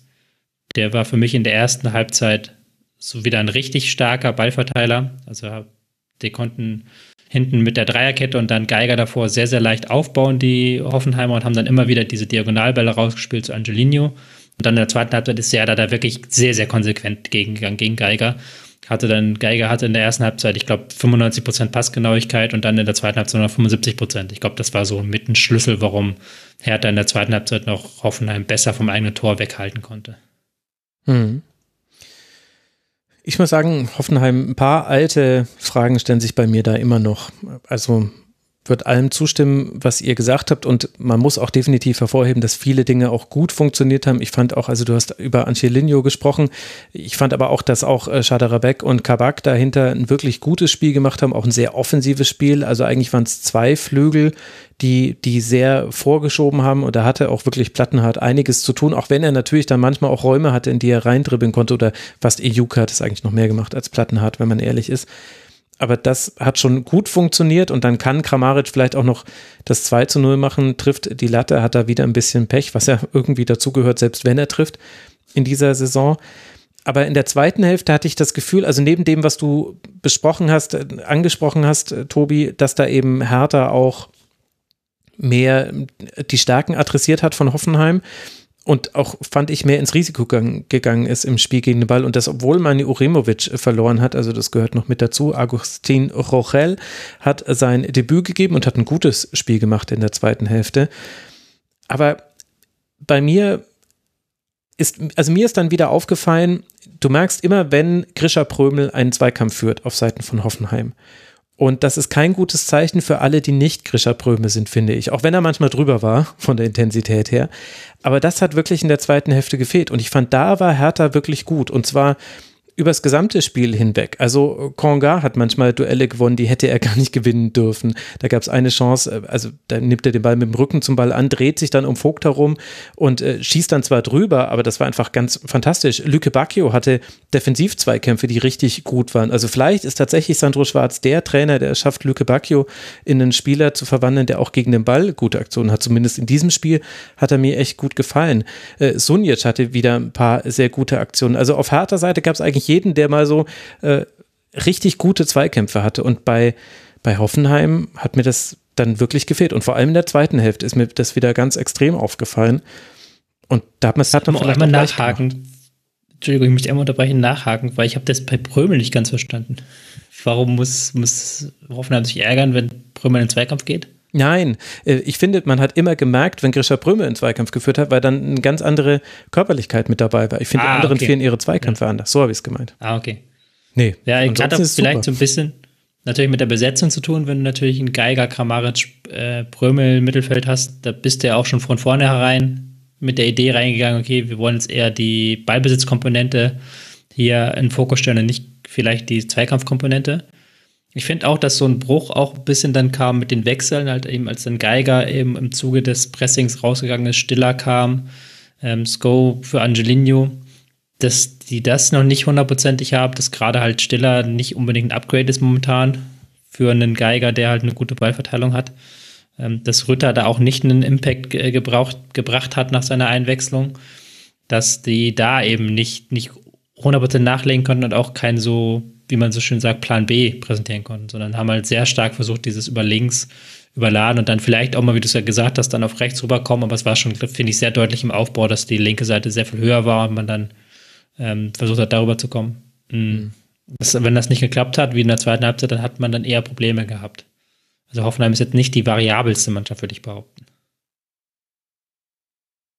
Ja, ich glaube, da würde hier keiner widersprechen. Und gleichzeitig hat Hertha BSC aber ein ganz gutes Grundlevel erreicht. Also mhm. da konnte man ja noch äh, Sorge haben, jetzt gar nicht so sehr von den Leistungen her, sondern von den Ergebnissen her. Ich fand, das war auch schon leistungstechnisch eigentlich über weite Teile der, der Saison gut, vielleicht noch mit Ausnahme des, des Derbys am ersten Spieltag. Aber ja, es ist halt auch Union, also es ist irgendwie schwierig, die wirklich als Maßstab zu nehmen. Aber die bleiben auf ihrem Level eigentlich relativ gleich. Äh, der Unterschied ist jetzt, jetzt verlieren sie nicht mehr 0 zu 1 wie gegen Gladbach und Dortmund, sondern jetzt spielen sie halt 1 zu 1, wie jetzt gegen Mainz und jetzt äh, gegen Hoffenheim. Und darauf kann man aufbauen und dann können eben Spieler wie eben Iuke, wie Luke Bacchio, auch Konga, die ich jetzt alle schon genannt habe, können dann auch glänzen. Oder jetzt auch ein Serda, der gespielt hat für Boetius, bei dem Hodenkrebs äh, diagnostiziert wurde. Ich glaube, das habe ich im Rasenfunk auch noch gar nicht erwähnt. Gute Besserung natürlich an dieser Stelle. Oder auch ein Marco Richter kann dann reinkommen und dann auch nochmal seinen, ja, also in dem Fall war jetzt sein Impact nicht so groß wie schon in manch anderen Spielen. Aber das Level bei Hertha, das ist wirklich ein gutes. Auch Christensen, definitiv guter Torhüter. Ich glaube, das sind so die Dinge, an denen würde ich mich jetzt orientieren, wenn ich Hertha-Fan wäre.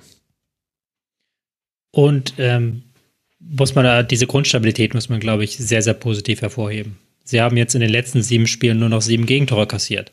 Äh, das ist für eine Mannschaft, die vergangene Saison nachführt, die schlechteste Abwehr hatte, eine sehr, sehr gute Verbesserung und das ist etwas, worauf du natürlich aufbauen kannst in den kommenden Wochen.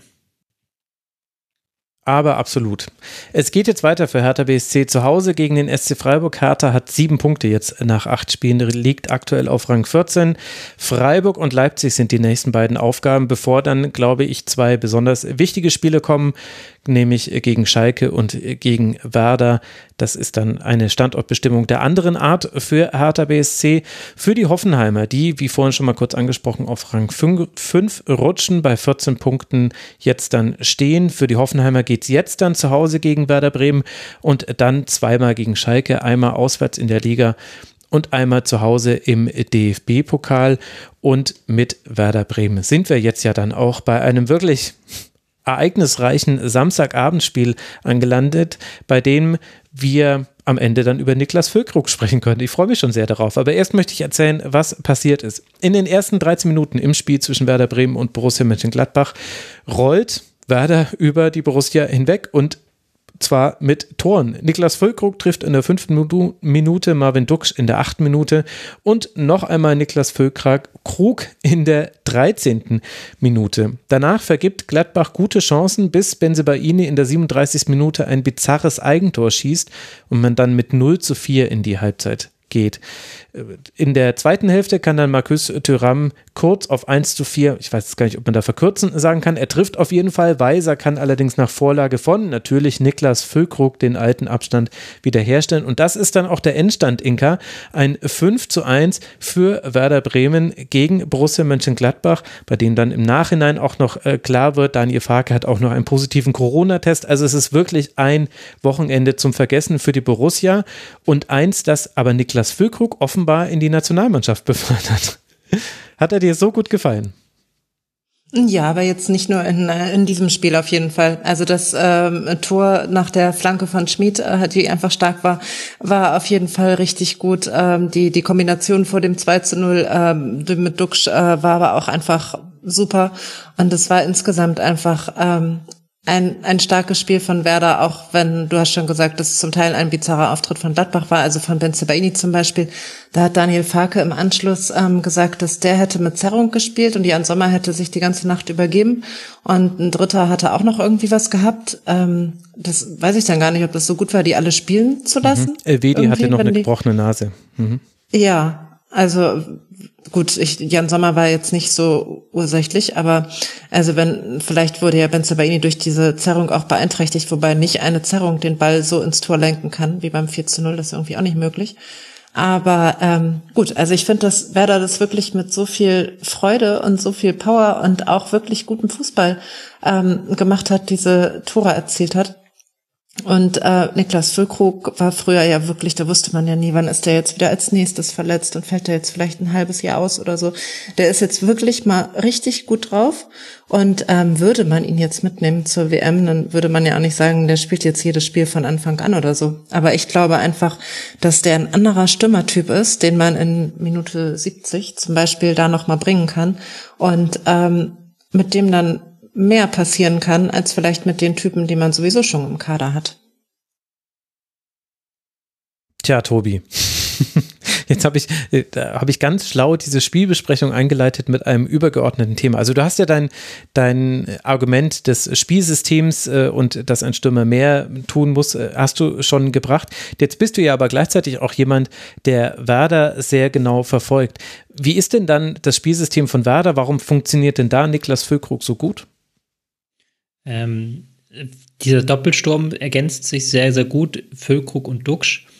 Überhaupt ist ja Füllkrug kein Stürmer, der vorne einfach nur im Strafraum lauert. Ich glaube, damit tut man ihm sehr unrecht.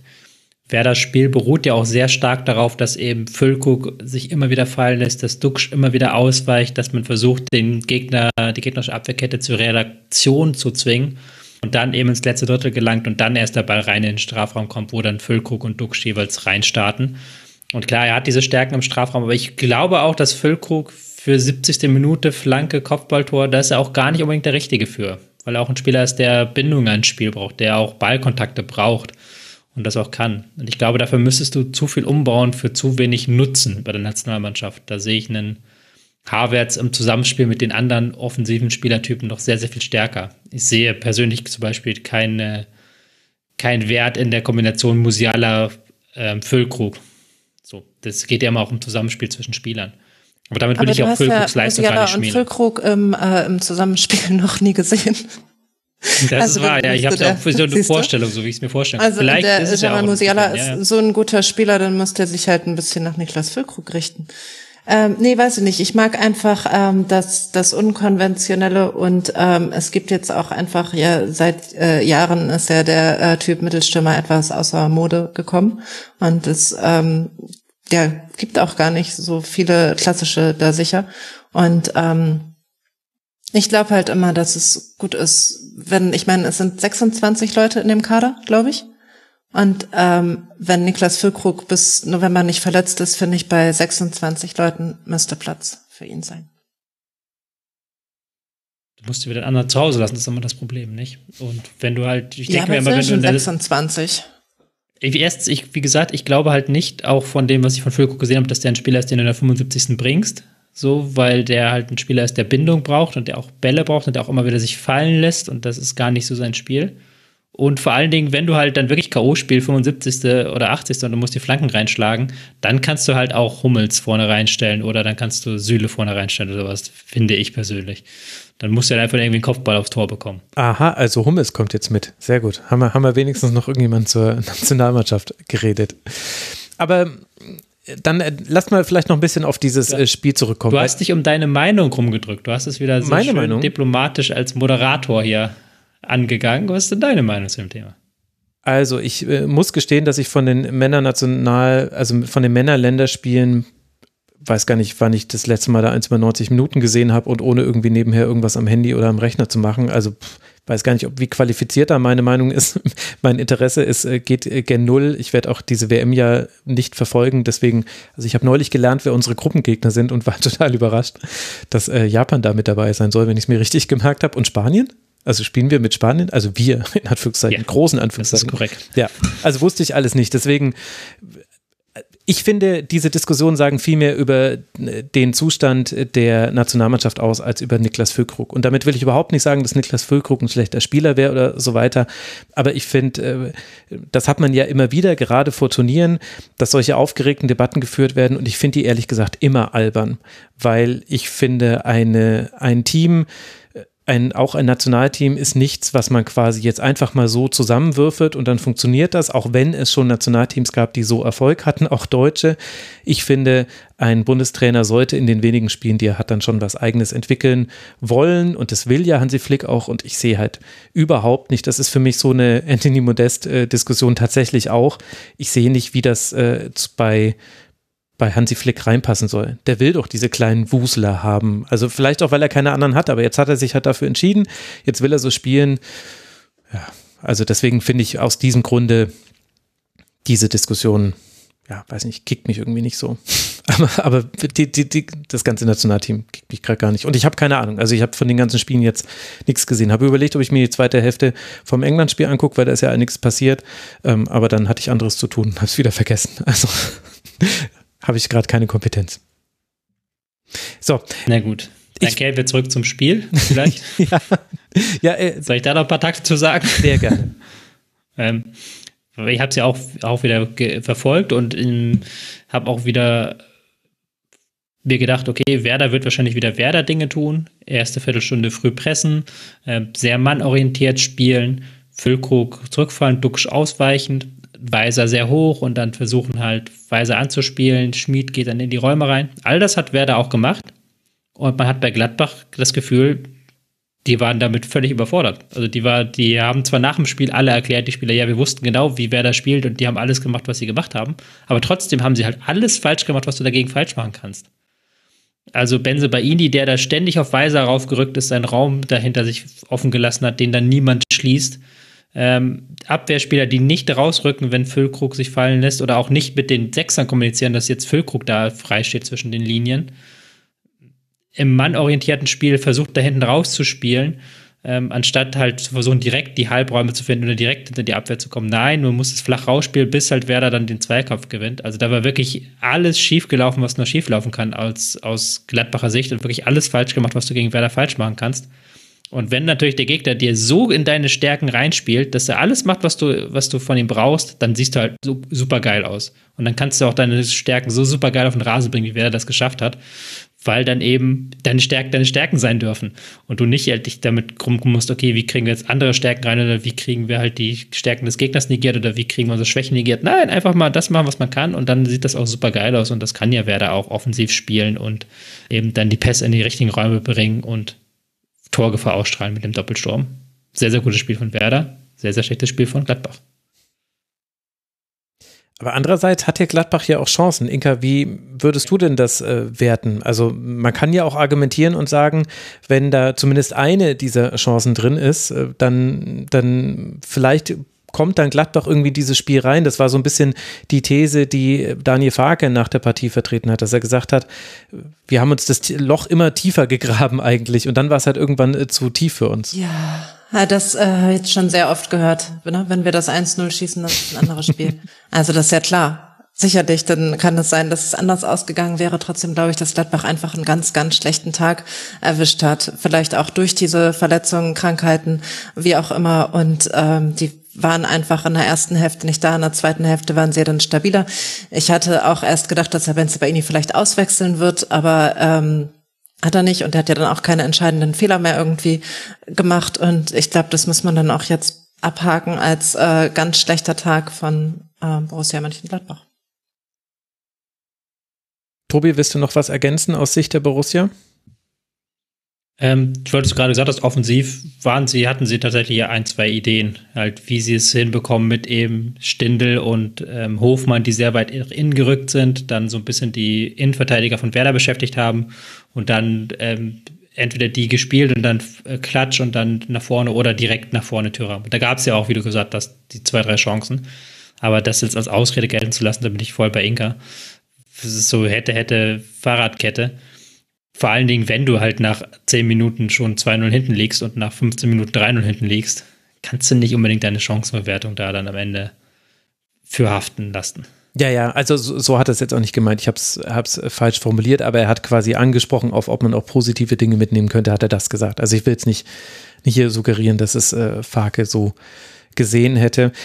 Ich habe mir noch die Frage gestellt, aber das ist jetzt auch so typisch, also es ist wahrscheinlich auch schwierig, das im laufenden Spiel so zu erkennen, aber Manu Kone war deutlich überfordert mit den Aufgaben, die er hatte und hat eben auch diese Läufe, die eben gerade Romano Schmid immer macht, die hat er ganz oft nicht aufgenommen. Also war davon überrascht, das, was du gesagt hast. Und äh, mein Gedanke war dann, äh, warum man nicht während des Spiels vielleicht auch einfach mit ein paar Positionsrotationen das hinbekommen hätte. Also Kramer neben Weigel und Kone soll halt dann den Zehner oder Achter spielen, je nachdem halt, je nach Position und so weiter. Das hätte was bringen können, denn wie bin ich auf den Gedanken gekommen? Lars Stindl hat ja irgendwann ja doch so eine Art Sechser gespielt, so ein Aushilfssechser. Also der hat sich im Spielaufbau ja immer tiefer fallen lassen und war dann anspielbar und hat dann von dort aus aber auch richtig gute Pässe hinter die Kette gespielt, in die Zwischenräume. Also Stindl war dann ganz oft derjenige, der dann noch was initiiert hat. Und da dachte ich mir, ach, sehr interessant. Der hat jetzt quasi einfach die, die Zeichen der Zeit erkannt, hat sich gedacht, okay, gut, wir kriegen das gerade mit dem Spielaufbau nicht hin. Wir sind mit diesem Pressing überfordert. Ich helfe jetzt und hat es hinbekommen. Und ich glaube, da hätte man vielleicht noch noch mehr tun können bei Gladbach. Aber wie gesagt, ist, ich weiß, dass das so verwissen ist von im Nachhinein. Vor allen Dingen, weil Gladbach eigentlich gut gegen Manndeckung und Mannorientierung ist. In den vergangenen Jahren waren sie das zumindest meist, weil die eben diese Positionswechsel mit drin haben. Wie du gesagt hast, dass Spieler dann sich fallen lassen, andere Spieler gehen dann nach vorne, was ja sehr, sehr wichtig ist, wenn der Gegner halt sehr, sehr weit dich verfolgt. Und, aber sie haben es halt in der ersten Viertelstunde zu riskant angelegt auch. Hm. Weil das hat, musst, darfst du gegen Werder nicht machen, weil die können dieses, dieses Mann gegen Mann-Ding können sie nicht länger als eine Viertelstunde. Wenn du das eine halbe Stunde machst am Stück, dann kannst du dich danach äh, geschlagen geben, weil du komplett am Ende bist. Das ist ja auch kraftraubend. Und da musst du entweder wie Bochum halt jeden Ball langholzen oder du musst wie Frankfurt halt wirklich, wirklich gut die Halbräume finden. Und das haben sie beides nicht hinbekommen. Ich glaube, dabei kann man es bewenden lassen. Es war ein äh, toller Abend für alle Werder-Fans und einer zum Vergessen für alle Gladbach-Fans, bei denen natürlich die Sorge jetzt im Raum steht, wie soll das erst werden, jetzt dann im Derby gegen den ersten FC Köln. Das findet am nächsten Spieltag statt. Äh, Gladbach und Bremen tauschen durch dieses Ergebnis die Tabellenplätze. Gladbach 9. mit 12 Punkten, Werder jetzt 8. mit 12 Punkten. Werder spielt jetzt dann, ihr wisst es, auswärts in Hoffenheim und dann zu Hause gegen den ersten FSV Mainz 05.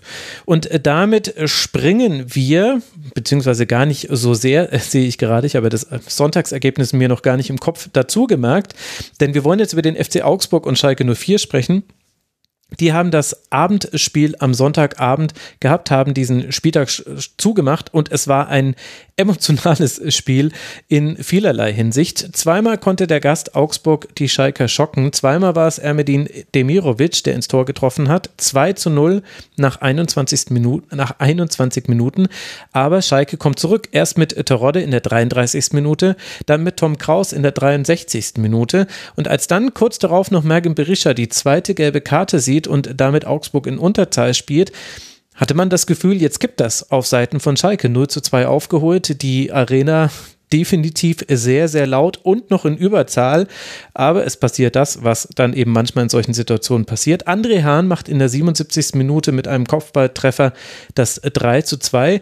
Und weil Schalke auch in der siebenminütigen Nachspielzeit trotz Einsatz von Alexander Schwolo im gegnerischen Strafraum bei Eckbällen kein weiteres Tor machen kann, ist das dann auch der Endstand, Inka. Wir haben ein 3 zu 2 für Augsburg auf Schalke.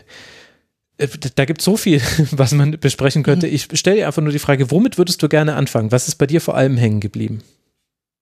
Aber schon das Spektakel nach der Halbzeitpause. Es gab dann ja auch noch ein Abseitstor von Terodde, was echt knapp war. Mhm. Und ähm, auch als Kraus den, den Ausgleich erzielt hatte, ähm, wie ähm, das Stadion dann da war und ähm, wie man die Stimmung hier so erlebt hat. Und ich glaube auch den Glauben daran, dass äh, Schalke dieses Spiel jetzt dreht.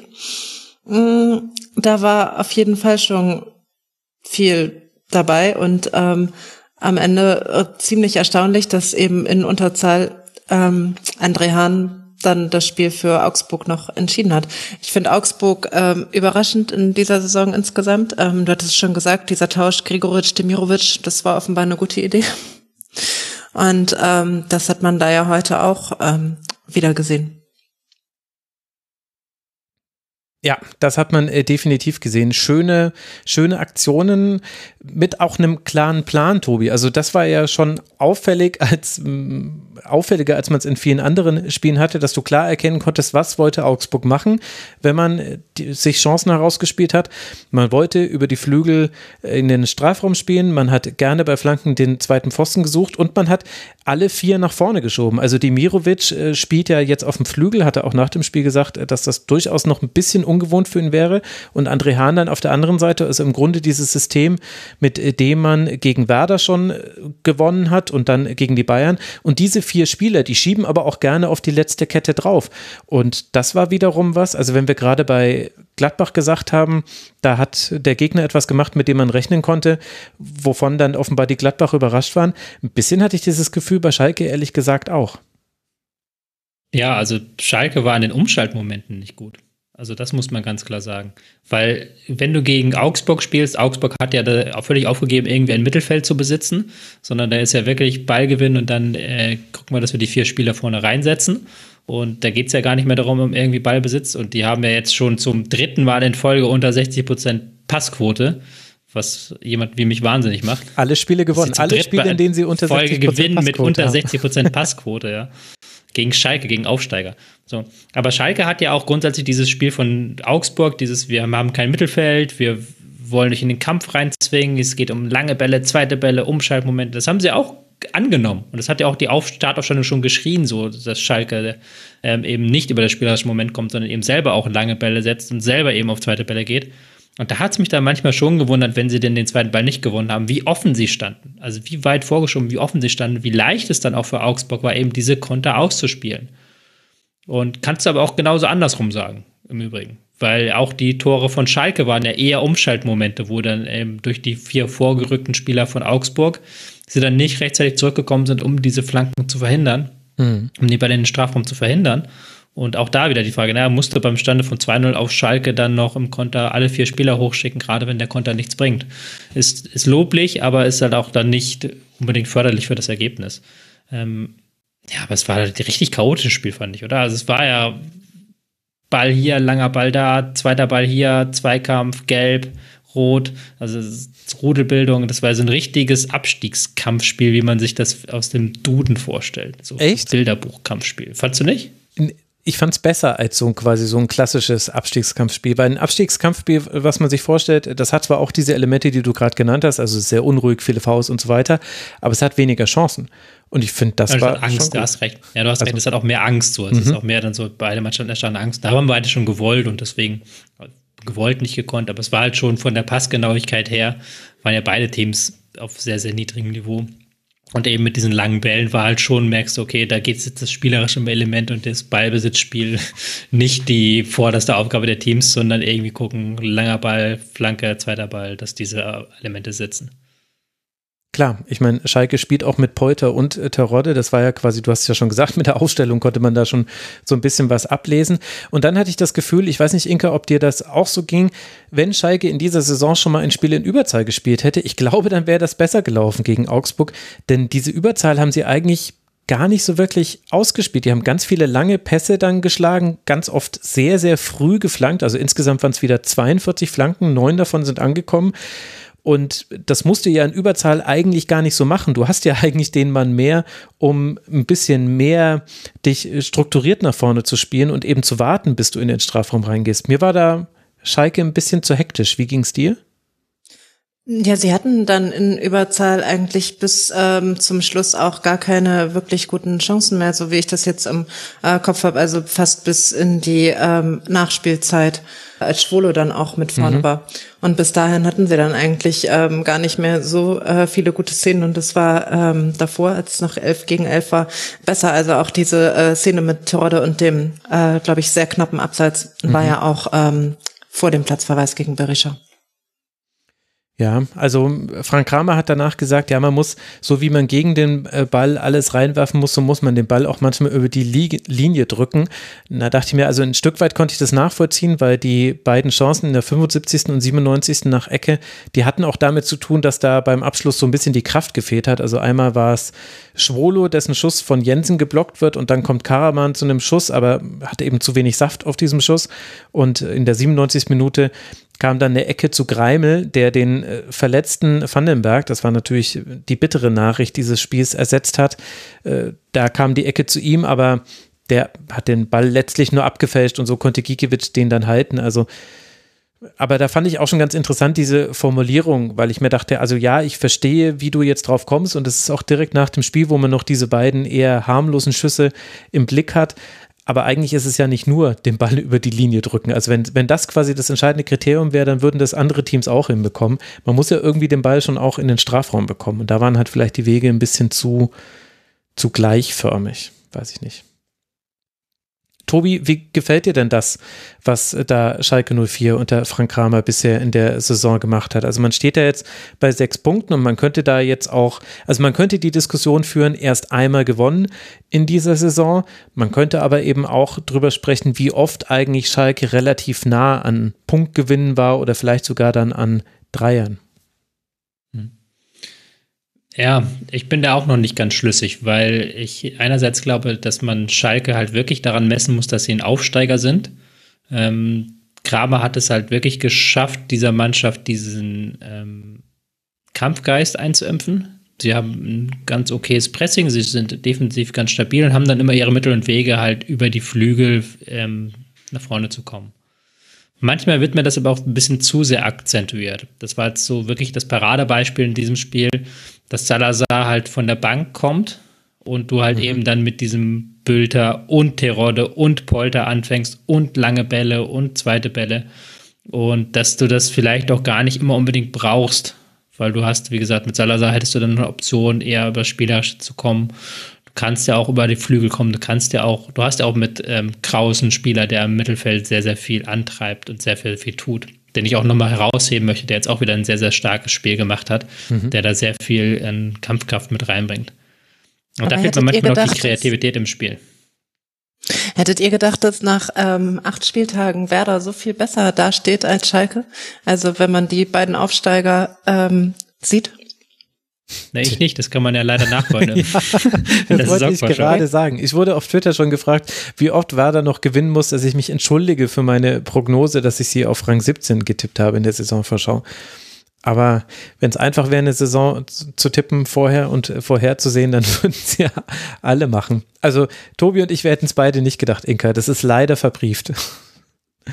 ja, ich hätte gedacht, dieser defensive Ansatz von Schalke, der ist vielversprechender als äh, das, was Werder da macht. Aber da lag ich falsch. Immerhin äh, bei Augsburg waren wir näher dran. Also zumindest kann ich mich erinnern, dass ich noch äh, sehr, also sehr zuversichtlich war, dass äh, die wie immer nicht absteigen würden. Ich weiß jetzt gerade nicht mehr, Tobi, was du damals gesagt hast in der Saisonvorschau, aber ich fühle mich bestätigt. Es ist äh, aktuell und es macht aber mehr Spaß als äh, früher, Augsburg-Spiele zu gucken. Vier Siege, vier Niederlagen, es ist derzeit hopp oder top. Und es ist aber immer was los in den Augsburg-Spielen. Und das finde ich schon, finde ich, kann man schon unterstreichen, auch wenn die Passquoten wirklich, also was für die Halloween-Folge dann sind vom Rasenfunk. Und wenn nichts los ist, dann macht Gikiewicz ja. Rabatz. Dann macht Gikiewicz Rabatt. Rabatz. Wobei er diesmal einfach nur sein Handtuch und seine Trinkflasche aufheben wollte. Also da hat das dann vielleicht auch, äh, ich weiß gerade nicht, ob es Tirode oder Polter war. Nee, Polter war es, glaube ich der sich so aufgeregt hat. Nee, Terodde. Na, egal. Äh, Hat es vielleicht auch äh, falsch interpretiert. Aber gut, es war viel Aufregung in diesem Spiel. Am Ende dann Niederlage für Schalke. Für die geht es jetzt dann nach Leverkusen. Das wird natürlich ein ganz interessantes Aufeinandertreffen. Da kann Schalke im Grunde nur gewinnen, meiner Meinung nach. Man steht jetzt mit sechs Punkten auf Rang 15. Für den FC Augsburg geht es jetzt dann zu Hause gegen den VfL Wolfsburg. Augsburg steht so gut da wie noch nie zu diesem Zeitpunkt in der Saison. Zwölf Punkte ist Vereinsrekord Rekord, eingestellter Vereinsrekord, dass man drei Spiele in Folge gewonnen hat, ist überhaupt komplett neu und das im 13., 12. Bundesliga-Jahr, also zum ersten Mal drei Siege in Folge. Da war auch Enrico Maaßen ein bisschen überrascht, als ihm das gesagt wurde nach dem Spiel, hätte er wohl selbst so nicht erwartet. Zwei Spiele haben wir noch, über die wir sprechen wollen. Und wir sind angekommen bei Rasenballsport Leipzig. Die sind auf Rang 11 geklettert und hatten einen interessanten Gegner, nämlich den VfL Bochum. Dort ist der Nachfolger von Thomas Reis gefunden. Thomas Letsch ist es geworden. Von Vitesse Arnheim ist er gekommen, gilt als jemand, der eine Defensive stabilisieren kann. Aber davon war jetzt zumindest in diesem ersten Spiel kaum etwas zu sehen. Muss man vermutlich zurückhaltend sein, ist Leipzig vielleicht auch nicht der beste Auftaktgegner und die haben ja ihrerseits auch den Trainer gewechselt, noch gar nicht vor allzu langer Zeit. Aber trotzdem bleibt am Ende ein Spiel, in dem Leipzig schon nach 23 Minuten mit 2 zu 0 führt und am Ende nur deshalb nur mit, an, mit 4 zu 0 gewinnt, weil äh, Leipzig Chancen vergibt. Also Nkunku trifft zwar zweimal, genauso wie Timo Werner, aber er schießt auch einen Strafstoß an den Pfosten. Es gibt mehrere sehr, sehr gute Aktionen, die nicht zu Ende gespielt werden oder wo man dann im Abschluss zu ungenau ist. Und dann stellt sich die Frage, Inka, was, was fangen wir mit diesem Spiel an aus Sicht des VfL Bochum? Gibt es da auch positive Dinge, die man rausziehen kann aus so einer Leistung? Hm. Ähm, mit der Frage habe ich jetzt gerade nicht gerechnet. Weiß ich nicht. Also ich meine, Bochum hatte ja davor ähm, das Unentschieden gegen Köln. Da konnte man sicherlich mehr äh, positive Dinge rausziehen. Ähm, ansonsten vielleicht, dass Leipzig viele Sachen gut gemacht hat und dass man auch nicht alles verhindern kann ähm, wenn man das jetzt mal so sehen möchte. Ähm, andererseits, mhm. ja, also ich glaube, ähm, es ist einfach, also die Abgänge ähm, vor der Saison bei Bochum sind extrem schmerzhaft. Also sind ja einfach viele äh, Spieler, weiß ich nicht, ob jetzt Bella Kotscher, Polter, Pantovic, also sind echt einfach einige wichtige Spieler gegangen. Und das ist das eine. Und dann ähm, haben die einfach gar kein Mittel gefunden gegen die Art und Weise, wie Leipzig gestern gespielt hat. Also ich fand, dass es, ich habe jetzt nicht alle Leipzig-Spiele gesehen, ähm, aber es war auf jeden Fall ein richtig gutes Spiel von Xaver Schlager, der so das, was er am besten kann oder auch in Wolfsburg konnte, äh, gut gemacht hat, so als, als Dreh- und Angelpunkt hat das erste Tor eingeleitet. Ähm, ich finde, dass Leipzig ziemlich aggressiv gespielt hat, früh da ähm, angegangen ist, eben auch mit ähm, Xaver Schlager auf jeden Fall. Ähm, der Pass von Forsberg äh, auf den Kunku ähm, Richtung Ende war mhm. richtig gut. Auch das äh, zweite Tor von Timo Werner nach dem äh, Pass von Kampel und der Kombination dann war, war schon einfach gut. Und das ist dann ähm, nicht das Niveau, was Bochum aktuell hat. Tobi, wie haben dir denn beide Teams gefallen? Ich bin froh, dass du mir die Frage mit der Hoffnung für Bochum nicht gestellt hast.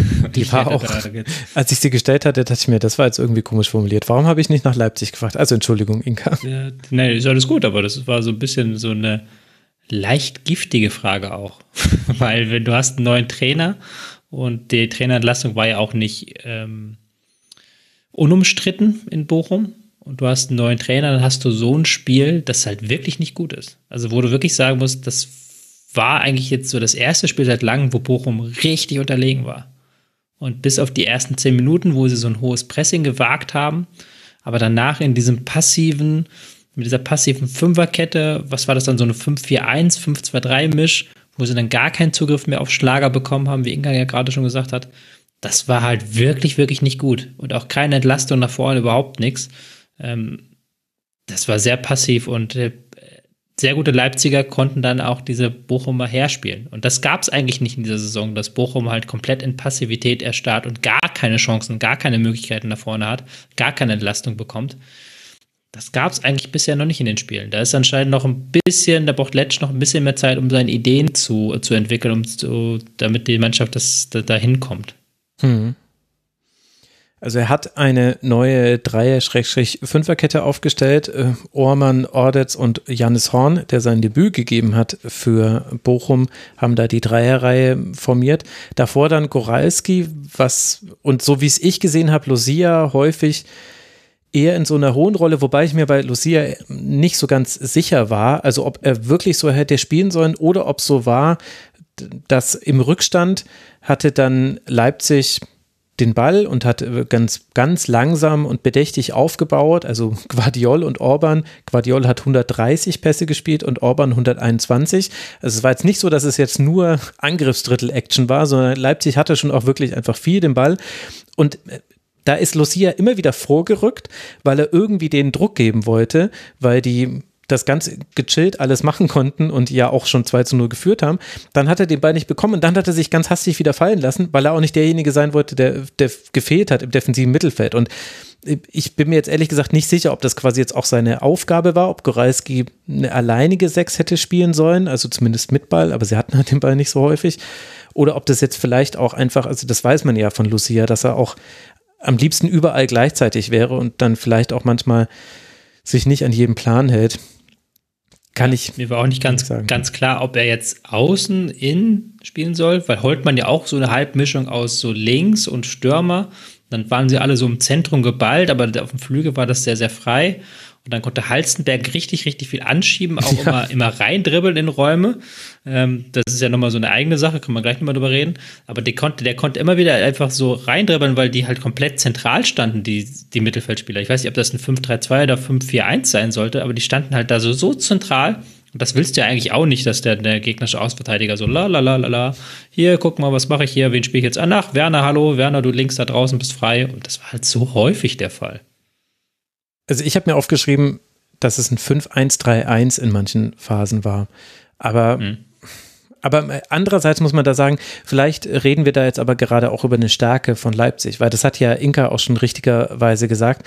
Was Leipzig extrem gut gemacht hat, war eben auch die offensiven vier miteinander spielen zu lassen. Und egal ob Werner, Nkunku, Silva, Soboslai und dann eben noch andribbelnder Heißenberg, andribbelnder Schlager, es waren immer wieder Spieler zwischen den Ketten frei. Die Räume da waren auch relativ groß, das kann man definitiv äh, kritisieren bei Bochum. Aber das kommt dann vielleicht noch mit dazu, zu quasi defensiven Problemen und diesem Fokus aufs Zentrum, aber ohne dann das Zentrum wirklich zu schließen, dass es halt auch Leipzig wirklich ein Gegner war, der das extrem gut gemacht hat.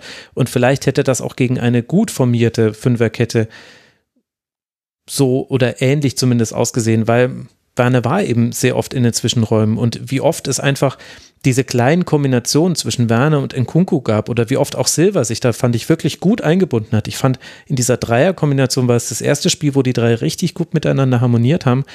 Das war halt auch besonders schwer zu verteidigen vielleicht an diesem Tag. Ich fand es auch gut, dass Werner auf links zum Einsatz kam. Ich weiß gar nicht, ob das unter Rose schon mal der Fall war. Ähm, weiß ich jetzt gar nicht aus dem Kopf. Max, musst du mich korrigieren? Ich glaube, ich, im Spiel gegen Dortmund war es so, aber muss ich kurz in mein Dokument ja. gucken. Ich glaube, da kam er vorne, aber es ist auch nicht so wichtig. Aber ich finde diese, diese, diese Kombination, wie du gerade gesagt hast, Silva vorne drin, Werner mit seinem Tempo über links, auf rechts ein Soboslai, der dann auch eher aus der Tiefe ankurbelt und auch mal eine Verlagerung spielen kann, zusammen mit Schlager. Das hat mir sehr, sehr gut gefallen. Also genau, dass man das Rose ein System gefunden hat, das zumindest in diesem Spiel dafür gesorgt hat, wie du gerade gesagt hast, dass die vorderen vier alle sich ergänzen und alle einen Platz in diesem System haben. Und das nimmt man nicht Werner oder Silva oder ein Kunku, sondern dass die halt wirklich und, dass da wirklich ein und zwischen war, zwischen denen. Und ich fand auch Halstenberg hat das sehr, sehr gut gemacht, weil das dosierter gemacht hat, als es Raum wahrscheinlich gemacht hätte. Auch mal ins Zentrum angedribbelt hat. Das, das fand ich ein sehr, sehr gutes Element und das natürlich auch so ein bisschen Kopfschmerzen jetzt auf ähm, Leipziger Seite verursachen könnte, weil Halstenberg da auch wirklich Werbung in diesem Spiel für sich gemacht hat, auch vor Raum diese Position spielen zu dürfen. Mhm. Also ich habe nochmal nachgeguckt, war das erste Mal, dass Werner auf links gespielt hat gegen Dortmund, war er in der Spitze. Da hattest du recht. Ja, Inka, gibt es noch Aspekte dieses Spiels, die bei dir noch hängen geblieben sind. Also es war ja vom Ergebnis her deutlich, von der Spielart her auch. 17 äh, zu 2 Schüsse zeigt auch, dass bei Bochum wirklich eigentlich auch gar nichts nach äh, vorne ging.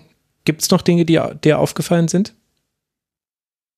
Nö, es war äh, der Fußball, glaube ich, ähm, der bei RB gespielt wird, gespielt werden soll und äh, war sicherlich relativ nah dran an der Idealvorstellung, die Marco Rose auch so hat.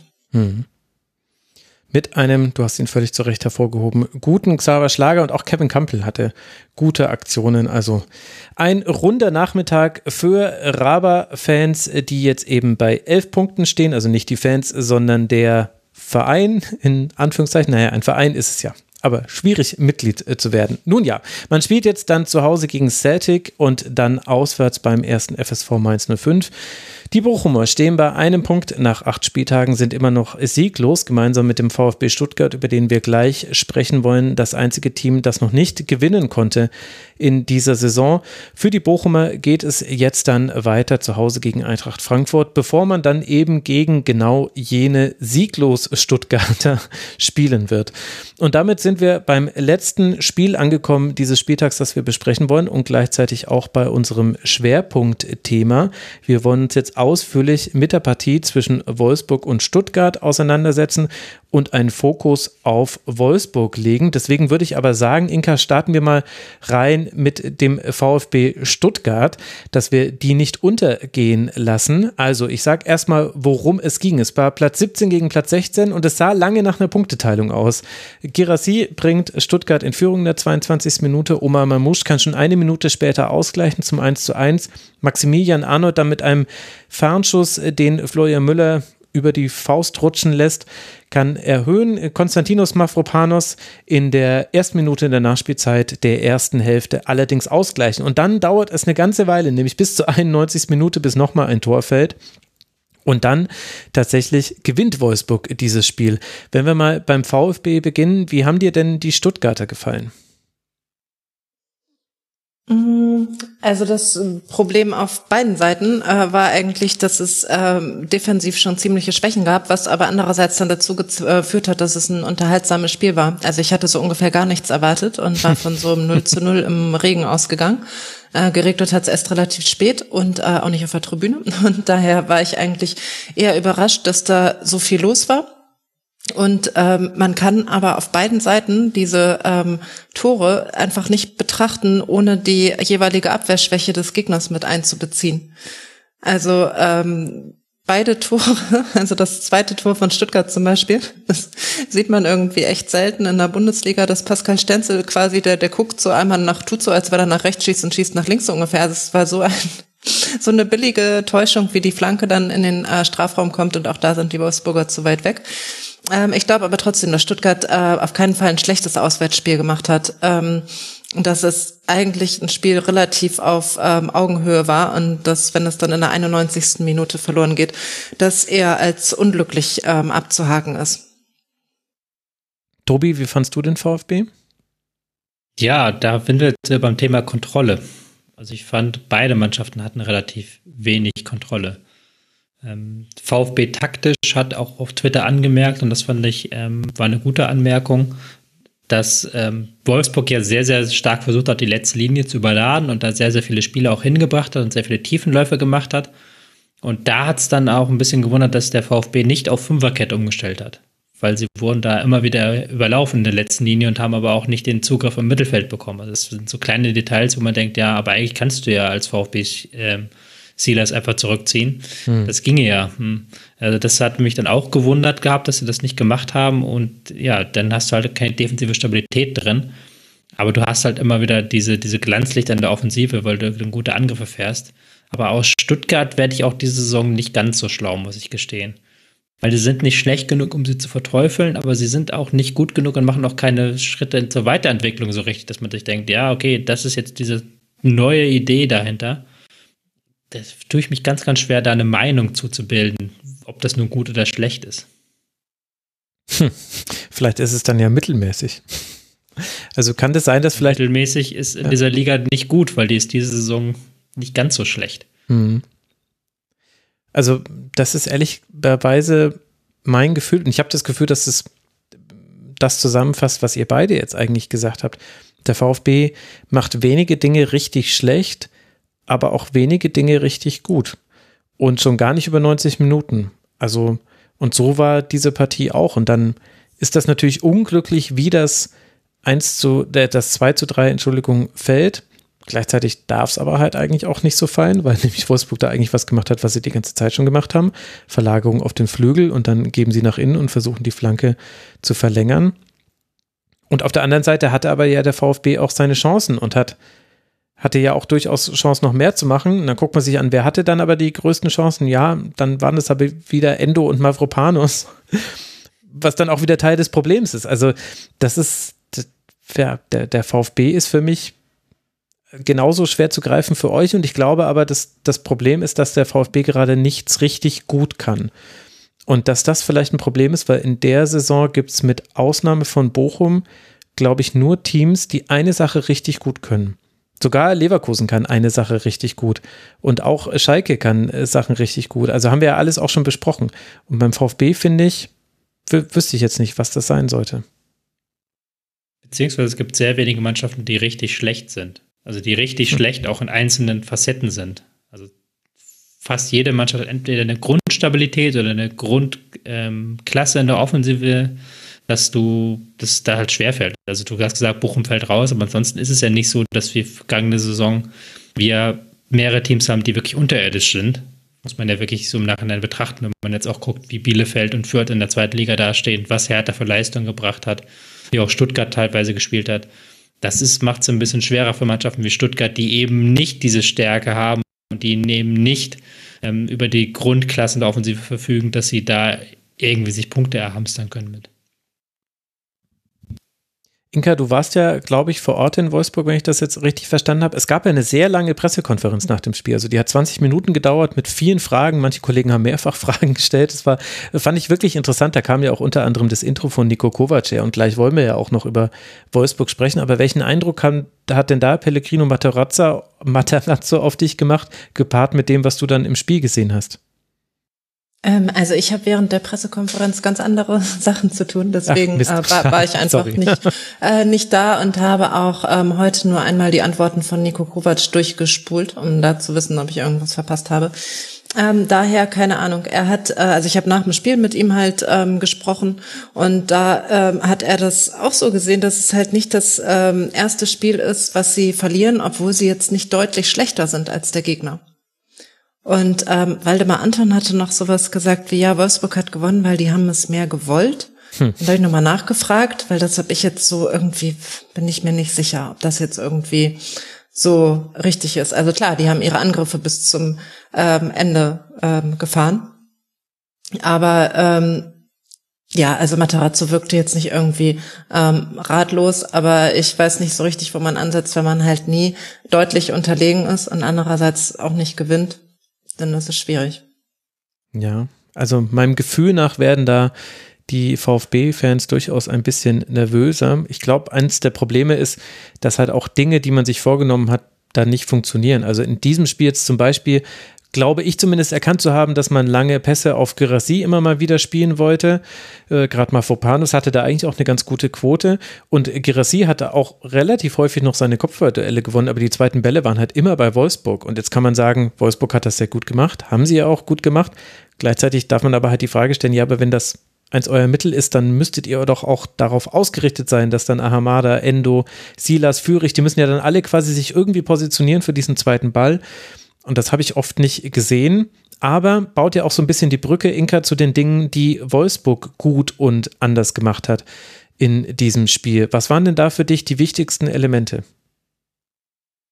Mhm, also das letzte Spiel war ja bei Union Berlin die Niederlage.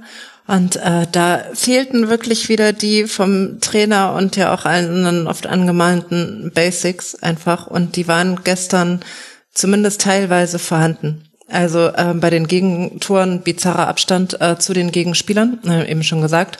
Ähm, es gab auch ansonsten noch ein, zwei äh, Szenen. Einmal ein Fehler von Lacroix, der in der Chance endete. Dann einmal Silas äh, sehr einfach an Lacroix vorbei und nochmal an die Latte. Also das war jetzt auf keinen Fall irgendwie alles gut, aber ähm, es war eine veränderte Einstellung, ein veränderter Einsatz und ähm, auf jeden Fall eine andere Körpersprache da. Ähm, ich fand die Mannschaft auch spielerisch leicht ähm, verbessert, ähm, auch wenn man das sieht. Also klar, am Ende muss Yannick Gerhardt nur noch den Fuß da hinhalten. Aber ähm, davor war das jetzt für die Verhältnisse in dieser Saison auch keine ganz so schlechte Kombination Richtung Strafraum. Ähm, das Tor von Mamouche war äh, gut gemacht, wobei wieder Stuttgarter Abwehrschwäche, der da natürlich auch einfach ähm, sehr viel Platz hat. Über den Treffer von Maximilian Arnold, Torwartfehler Florian Müller muss man da eigentlich nicht sprechen. Das ist dann auch Glück für Wolfsburg. Aber ich habe jetzt eher irgendwie eine Mannschaft gesehen und was, was so annähernd schon mal zusammenpasst, als in vielen anderen Spielen in dieser Saison. Da hat ja auch eine, die Ausstellung eine Rolle gespielt. Also Janik Gerhardt wieder zurück, wurde auch nochmal extra erwähnt von Nico Kovac dann auf der Pressekonferenz. Patrick Wimmer hat äh, gespielt, Oma Mamouche war die Spitze, weil Lukas Metscher noch nicht fit geworden ist. Gibt es da, Kaminski hat noch gespielt, den glaube ich, müsste man noch an der Stelle erwähnen. Hat es auch mit den Spielern, die dann auf dem Feld standen, zu tun, diese andere Einstellung? Ja, ich finde schon bezeichnend, wenn ähm, Jonas Wind und Lukas Metscher ausfallen und Max Kruse ja jetzt auch nicht mehr so Teil dieser, ist ja Teil der Mannschaft, wird ja gesagt, ne? aber für einen Einsatz nicht in Frage kommt, ist jetzt auch noch verletzt, ähm, dass dann Luca Waldschmidt und Maximilian Philipp draußen bleiben. Also beides relativ teure Verpflichtungen mit einem relativ hohen Gehalt. Und ähm, dann sind aber in der Wahl davor eben Oma Mamouche, ähm, ist äh, Kaminski in der ähm, Wahl davor dann kann man da vielleicht schon sehen, dass man sich von denen mehr verspricht und dass die vielleicht ein bisschen andere ähm, Spielertypen sind, die dann gefragt sind. Ich finde auch, dass Kaminski das ähm, nicht schlecht gemacht hat. Mamouche, außer das Abwehrverhalten vor dem 2 zu 2 für Stuttgart, hat das auch ziemlich gut eigentlich gemacht, finde mhm. ich. Und ähm, Yannick Gerhardt ähm, also das war eine ungefragte Eloge von Marcel Schäfer im Interview zum Beispiel auch, der mhm. anfing, was alles gut war und dann sagte, und dann möchte ich aber nochmal sagen. Und ähm, Echt, also es ist ja eigentlich so selbstverständlich, ne? Dieses Vereinsmotto äh, Arbeit, Fußball, Leidenschaft, ist ja eigentlich auch die letzte Phrase. Aber es muss halt immer wieder betont werden, dass man das braucht. Also vor allem jetzt, also Fußball würde ich mal voraussetzen, aber ähm, dass man halt auch Arbeit und Leidenschaft braucht. Und da ist dann einer wie Yannick Gerhardt, glaube ich, für die Mannschaft schon wichtig. Einer, der auch, also Wolfsburg hat ja nach Stuttgart die zweitjüngste Mannschaft der Liga. Und äh, Yannick Gerhardt ist 28 und hat auch schon ein bisschen Erfahrung und spielt auch seit über sieben Jahren in Wolfsburg. Und ich glaube, das war schon gut, dass er gestern dabei war. Obwohl er jetzt ähm, sichtbar gar nicht irgendwie herausragende Aktionen hatte. Mhm. Aber eben das Tor machen konnte. Tobi, wir haben letztes Jahr viel über Wolfsburg gesprochen, über Marc van Bommel und dann über Florian Kofeld. Wie gefällt dir denn das, was du jetzt unter Nico Kovac siehst? Ich kann es noch nicht so richtig bewerten, weil ich mich weiterhin frage, in welche Richtung es geht. Ähm, da bin ich auch gespannt, was Inka gleich noch alles erzählt. Ich habe halt schon das Gefühl, das hat sie ja gerade auch gesagt, ähm, sehr viel um das Kovac dieses Kampf sehr in den Vordergrund legt. Aber auch, das hat ja auch Inka gerade eigentlich sehr gut gesagt, dass das gar nicht unbedingt hundertprozentig zu dieser Mannschaft passt, weil du jetzt halt so Situationen hast, dass du mit Waldschmidt, Philipp eigentlich sehr spielstarke Spieler auf dem Rasen hast. Ein Wimmer, der gar nicht so sehr diese Spielstärke da reinbringt, weil er mit anderen Aufgaben dann beschäftigt ist. Und ähm, der gesamten Mannschaft fehlt mir immer noch eine gewisse Balance. Das hast du jetzt auch gegen Stuttgart wieder gemerkt dass du zwar vorne im Angriff über durch deine Wucht und dadurch, dass du viele Spieler vorne reinbekommst und dann, wie du gesagt hast, Verlagerung, Flanke, Verlängerung, da kriegst du halt dann gewisse Torgefahr hin. Aber das geht dann immer nur auf Kosten der eigenen defensiven Stabilität. Und ich fand jetzt auch, dass Wolfsburg sich gar nicht so viele große Chancen erarbeitet hat. Also bei den Toren hat ja auch ähm, Florian Müller sehr, sehr stark mitgeholfen, dass die überhaupt in, so entstehen konnten. Ohne die wären die nicht entstanden und dann redest du plötzlich statt von drei Toren nur noch von einem Tor. Also hm, das macht es ja auch dann nicht, nicht einfach. Also mir fehlt noch diese ja, Balance. es gab schon noch Klarität. zwei, drei, ja, zwei, drei ganz gute Chancen gab schon noch einmal nach ähm, Flanke von Yannick Gerhardt, einen Kopfball von äh, Wimmer und ähm, dann hatte Gerhard noch mal einen Kopfball und also in der ersten Hälfte war da schon noch so ein bisschen was dabei. In der zweiten Hälfte war sowieso einfach so ab spätestens Minute 70, vielleicht auch früher schon, einfach äh, nicht mehr so richtig viel los, fand ich. Fing dann irgendwann auch so flutartig an zu regnen, bei beiden Mannschaften, ja. Und ähm, also da hatte eigentlich Stuttgart mit diesen Silas-Aktionen ähm, noch die besseren Möglichkeiten. In der zweiten Hälfte. Mhm. Mir fehlt halt das große Endziel, weil ich sehe noch nicht, dass das aus dieser Wolfsburger Mannschaft wirklich Arbeit und Leidenschaft rausgeht ähm, dass das so die Eckpfeiler werden. Aber vielleicht ehre ich mich da auch, vielleicht schafft er das ja auch. Und gleichzeitig sehe ich da halt viel ungenutztes spielerisches Potenzial, das noch gewissermaßen brach liegt, dass er vielleicht jetzt wieder kommt, wenn man Wimmer zum Beispiel besser einbindet, wenn man noch guckt, okay, kriegt man vielleicht doch irgendwie eine Rolle für Waldschmidt oder Philipp. Aber da weiß ich nicht, ob das gewollt ist und da weiß ich auch nicht so richtig, was die Vision dahinter sein soll. Weil das, das ist ja wieder so, so klassisches ja. Wolfsburg, nicht? wenn du halt so Spieler auf der Bank sitzen lässt, die viel Geld kosten. Aber Nico Kovac mahnt ja auch sowas an, wie dass Zweikämpfe geführt werden müssen. Und also das, man kann jetzt auch nicht sagen, dass äh, Luca Waldschmidt irgendwie gar nicht mal einen Zweikampf führen kann. Aber ähm, natürlich führt jetzt Luca Waldschmidt einen äh, Zweikampf anders als äh, Wout Wichhorst, meinetwegen, der nicht mehr da ist. Ähm, hm. Also das, das ist unterschiedlich. Und ähm, Natürlich hat man, als man Luca Waldschmidt verpflichtet hat, nicht damit gerechnet, äh, nach sieben Spieltagen 17. und jetzt, was sind sie jetzt? 13. oder so?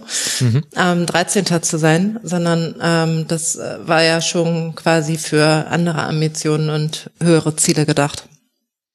Aber das ist doch das alte Wolfsburger Problem eigentlich, oder? Wenn man mal so den größeren, größeren Bogen spannt, dass man andere Ambitionen hat als das, was man erreicht mit einer Ausnahme. Oliver Glasner führt das Team in die Champions League. Aber ansonsten findet man sich relativ häufig in Tabellenregionen oder auch Spielsituationen wieder, die man eigentlich gar nicht haben will. Und dann wird immer wieder auf diese Grundtugenden referiert, bei denen man sich manchmal auch fragt, ja, aber das ist ja eigentlich die Grundlage von Fußball. Also warum muss das eigentlich so häufig überhaupt betont werden? Das ist ja wirklich auffällig, wie häufig das äh, genannt wird, als würden sie pro Nennung irgendwie nochmal extra Geld von VW kriegen. Ja, das habe ich eben auch schon gesagt, dass ich das nicht äh, verstehe, dass es wirklich ganze Pressekonferenzen davon handeln, dass man ähm, Zweikämpfe führen muss im Fußball. Oder dass es jetzt erstmal hier um die Basics gehen muss. Äh, Nico Kovac hat auch, ich glaube, zweimal gesagt, am besten wäre es, wenn die Spieler so spielen wie er und sein Bruder früher. Ähm, das ist nicht ganz so gut ähm, angekommen.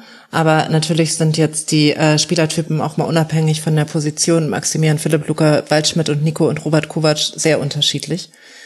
Mm, und ja, in Wolfsburg ist das ähm, halt häufig so, es wird immer gesagt, dass die Spieler da relativ schnell in so einer Komfortzone drin sind.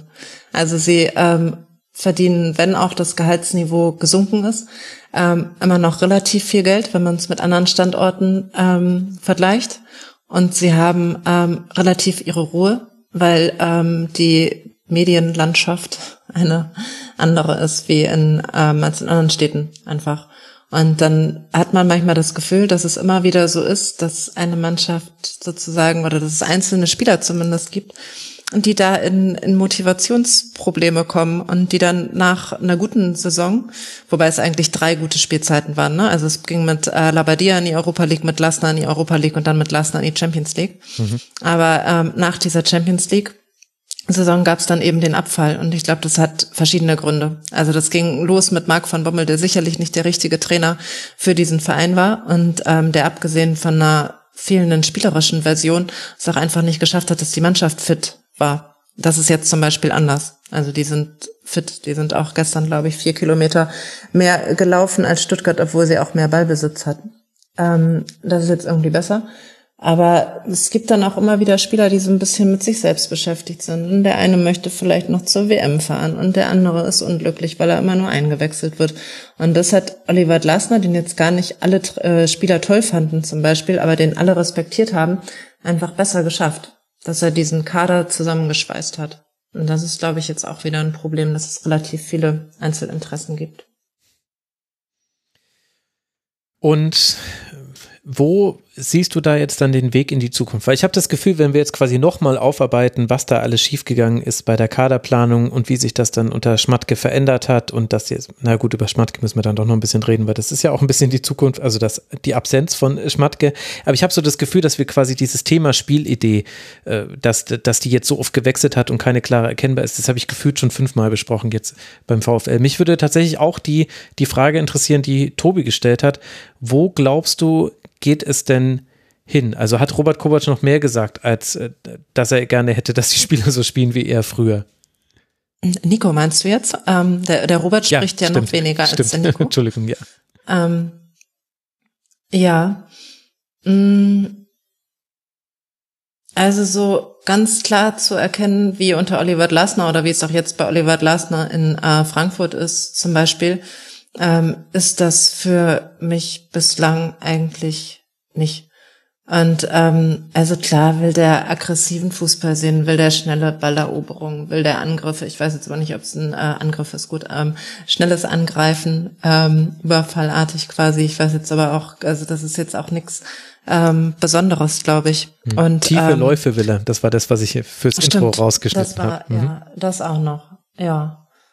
Das ist äh, das, was er will. Aber ähm, wenn es jetzt halt erstmal darum geht, ähm, defensiv einigermaßen sicher zu stehen ähm, und man dann einige Probleme noch hat, dann kommt man, glaube ich, auch noch gar nicht dazu, diese Spielidee komplett weiterzuentwickeln. Ich weiß manchmal nicht so ganz, ob die Vorbereitung im Sommer so gut genutzt wurde, weil mhm. ähm, einfach in der Saison Nico Kovac dann auch wirklich noch viel umgestellt hat. Also dann hat der eine mal in der Innenverteidigung mal als Außenverteidiger gespielt, der eine mal auf der 6, mal auf der 10. Das ist jetzt auch nicht komplett irgendwie ungewöhnlich, aber ich finde es äh, ungewöhnlich, während der Saison noch so viel zu suchen. Dann hat der eine ähm, zwei Spiele von Anfang an gemacht, seitdem sitzt er noch auf der Bank. Max Kruse hat äh, erst nicht gespielt, dann zwei Spiele von Anfang an gemacht, dann ist er raus. Der Swanberg hat verschiedene Positionen gespielt, Van de Feen hat verschiedene Positionen gespielt. Ähm, und da sind sie jetzt auch nicht die einzigen. Dann wurde Gila Vogi in den Himmel gelobt nach den ersten Spielen. Seitdem er so gelobt wurde, sitzt er nur noch auf der Bank. Gut, also wurde zweimal noch eingewechselt. Gestern wurde er auch nicht mehr eingewechselt. Und da weiß ich jetzt auch noch nicht so ganz, wie das Konzept eigentlich ist. Mhm. Wird das problematisiert in Wolfsburg? Also ich habe das durchaus schon gelesen. Zwölfer hatte genau diesen Punkt zum Beispiel mit der Vorbereitung auch im Forum äh, ge gemacht. Jetzt ist ja Wolfsburg schon ein kommunikativer Verein, finde ich. Also man hört viel von Marcel Schäfer. Die sind auch in der Regel relativ bereitwillig, auf solche Fragen dann auch zu antworten. Was sagen denn die handelnden Personen selbst dazu? Äh, also es gibt ja schon ähm, für den Trainer jetzt äh, erstmal große Rückendeckung. Gab auch am Donnerstag so eine Runde mit Frank Witter, dem Aufsichtsratsvorsitzenden. Der hat gesagt, es braucht Zeit.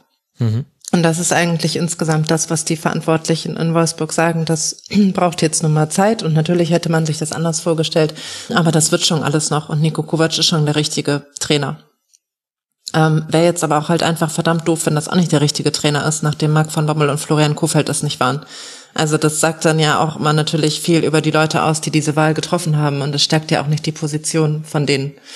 Und ähm, ich glaube jetzt auch überhaupt gar nicht, dass äh, da an der Lage, dass es bislang nicht optimal gelaufen ist, ähm, Nico Kovac, ähm, also sowieso nicht alleine schuld, aber auch äh, vielleicht nicht mal Hauptschuld. Also ich glaube, es gibt wirklich in dieser Mannschaft ähm, viele Probleme.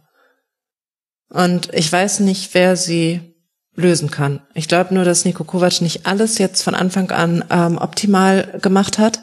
Einfach weil so diese Aktionen noch während der Saison so viel auszuprobieren und so viel umzustellen, die Mannschaft eher verunsichert haben. Hm. Ja. Also er kam da ja dann auf einmal auch einmal mit der Dreierkette an für eine Halbzeit. Und die hatten in der Vorbereitung nie Dreierkette gespielt. Mhm. Ähm, klar muss eine Mannschaft das können. Und ähm, sicher, wenn jetzt Pep Guardiola bei Manchester City sagt, heute spielen wir Dreierkette, ist die beste Idee der Welt, dann folgen die Spieler ihm da. Aber wenn ein Trainer noch gar nicht da irgendwie so richtig angekommen und gesettelt ist und man nie Dreierkette trainiert hat und auf einmal spielt man jetzt ähm, Dreierkette und dann wird in der Halbzeitpause das wieder verworfen. Am Ende wird aber gesagt, das Ganze war kein Problem von Dreier- oder Viererkette, sondern von individuellen Fehlern. Dann ähm, stärkt das vielleicht den Glauben und das Vertrauen der Spieler nicht unbedingt in den Trainer. Ja, und dazu war ja auch der Saisonverlauf zu seltsam. Also du hast es ja schon so ein bisschen angedeutet, aber das ähm, geht los. Okay, man hat in Jena noch mit 1 zu 0 gewonnen im äh, DFB-Pokal, aber dann gegen, äh, gegen Werder relativ glücklich 2 zu 2 gespielt, äh, gegen Bayern verloren. Okay, aber da hatte man eine ganz gute Anfangsphase. Gegen Schalke dann eine ganz, ganz schwache erste Hälfte, wo äh, Castells gleich zweimal gegen Terodde den äh, Elfmeter hält. Gegen Leipzig dann wiederum war es wieder besser, da war ein Punkt drin ähm, und man hat Chancen vergeben. Dann hat man gegen Köln, das hast du vorhin schon im Köln-Segment angesprochen, angesprochen, eine, wie ich finde, relativ peinliche Niederlage erlitten, 2 zu 4 zu Hause, wo man wirklich, ja, also äh, wie wieder die Tore gefallen sind für Köln, das war, war, ja, ich wiederhole es, ich fand, es war peinlich und so weiter und so fort. Also sprich, es kommt ja quasi auch darüber nichts, äh, wo man sich irgendwie dran festhalten könnte, wo man sagen könnte, hier funktioniert etwas und deswegen hat man das Gefühl, dass auch so Themen wie zum Beispiel ein Baku, der in einer seltsamen äh, Phase seiner Karriere ist gerade, also macht definitiv gerade auch äh, nicht die beste Zeit durch. Vielleicht wird sowas dann auch gerade noch sichtbarer, weil eben das Fundament außenrum nicht da ist, so wie du beschrieben hast, und Jan ja auch, aber die Ergebnisse genauso seltsam sind. Also das ist ja, man hat jetzt zweimal gewonnen, viermal verloren, zwei Unentschieden gespielt. Das ist schon einfach sehr, sehr fluide gerade alles bei Wolfsburg. Ja, das war es letzte Saison eigentlich auch schon. Ja. Und ähm, jetzt der, der Sieg in Frankfurt zum Beispiel, das war eine ziemlich gute Leistung. Ähm, da hat übrigens mhm. auch Ridlo Baku relativ ähm, gut gespielt ähm, und war da und war präsent und ähm, hat gut verteidigt. Ähm, da war die ähm, Defensivleistung auf jeden Fall von allen noch mal besser als die ähm, gestern war. Aber ähm, denn es kann halt eine Woche später wieder alles anders sein. Und also das nächste Spiel ist jetzt gegen Augsburg. Und das war zum Beispiel letztes Jahr so ein ganz bizarres 0 zu 3 in Augsburg, mhm. wo man gar nicht wusste, was, was das jetzt eigentlich wieder ist. Und ähm, ich habe heute mit Janik Gerhardt gesprochen und ähm, habe dann gefragt, äh, wo, wo führt es jetzt hin? Führt es irgendwo hin? Was, was, was soll es werden? dann äh, hat er gesagt, na ja, wir haben letztes Jahr auch immer gesagt, dass wir nur in den Flow kommen müssen und dann wird das alles besser, aber irgendwie sind wir letzte Saison dann auch nicht in den Flow gekommen. Deswegen sage ich jetzt mal lieber gar nichts mehr und das Potenzial ist da, aber wir müssen es halt auf den Rasen bringen. Und das ist natürlich, das ist äh, eine komplette Phrase, weiß ich, aber trotzdem hat er damit ja recht. Also das Potenzial ist ja da. Wenn du dir die Einzelspieler anguckst, dann ist es ja da. Und ähm, wenn es gelingt, dass die alle irgendwie eine Normalform wieder erreichen und dazu als Mannschaft zusammenspielen und der eine weiß, was der andere macht und davon habe ich gestern so leichte Ansätze gesehen, dann kann das schon auch besser werden noch. Hm. Ja, aber es fällt ja nicht vom Himmel, dass der eine weiß, was der andere macht und dass die Spieler halt in Form kommen. Und das ist halt das, was, wo ich mich frage, wie kriegt man halt das System gebastelt, das zu den Spielern passt und nicht nur halt zu Kovacs Idee, was zu den Spielern passen mhm. sollte. Und das ist ja so das, was ja schon in der vergangenen Saison sehr stark dieses Problem war bei Wolfsburg, dass da kein kohärentes System zu erkennen war. Eigentlich in den letzten Jahren nie außer unter Glasner. Das ist halt, macht es halt so schwierig dann weil das ist ja eigentlich dann die Aufgabe, halt das System zu finden und nach acht Spieltagen halt irgendwas schon gefunden zu haben und nicht, wie du es ja schon sehr gut ausgeführt hast, jede Woche wieder was Neues auszuprobieren und dann zu gucken, was an der Wand kleben bleibt am Ende. Ja, also er hatte, glaube ich, einmal die ähm, selbe Aufstellung nach dem Sieg in Frankfurt. Ähm, gestern waren es ja dann auch wieder ein paar Positionen verändert. Ähm, ich fand das aber gestern vom Ding her jetzt nicht so schlecht. Ähm, vielleicht ist das so ein bisschen so ein, ein Weg in die für Wolfsburg richtige Richtung. Ansonsten, ähm, also Nico Kovac macht in Wolfsburg so oft Geheimtraining wie kein anderer Trainer vor ihm. Hm. Ähm, da wird das ganze Stadion, in dem die Frauen spielen, zum Teil abgehangen. Ähm, und die trainieren dann da. Deswegen, ich weiß auch nicht, was für Ketten da im Training hin und her geschoben werden oder wo da jetzt nochmal besonders irgendwie Wert drauf gelegt wird. Mm, bin wirklich gespannt auf diese Partie jetzt in, in Augsburg, ob zumindest der Eindruck, den man gestern hatte, dass bisschen besser zusammengearbeitet, zusammengespielt wird, ob das dann auch äh, in dieses nächste Spiel ähm, transportiert werden kann gegen eine Mannschaft, die ähm, physisch ähm, ziemlich stark ist und auch nicht den aller, allergrößten Wert jetzt vielleicht aufs Fußballerische legt. Ja, wenn wir die Passquote wüssten von Augsburg, dann wüssten wir schon, wie dieses Spiel ausgeht. Das haben wir ja vorhin schon besprochen.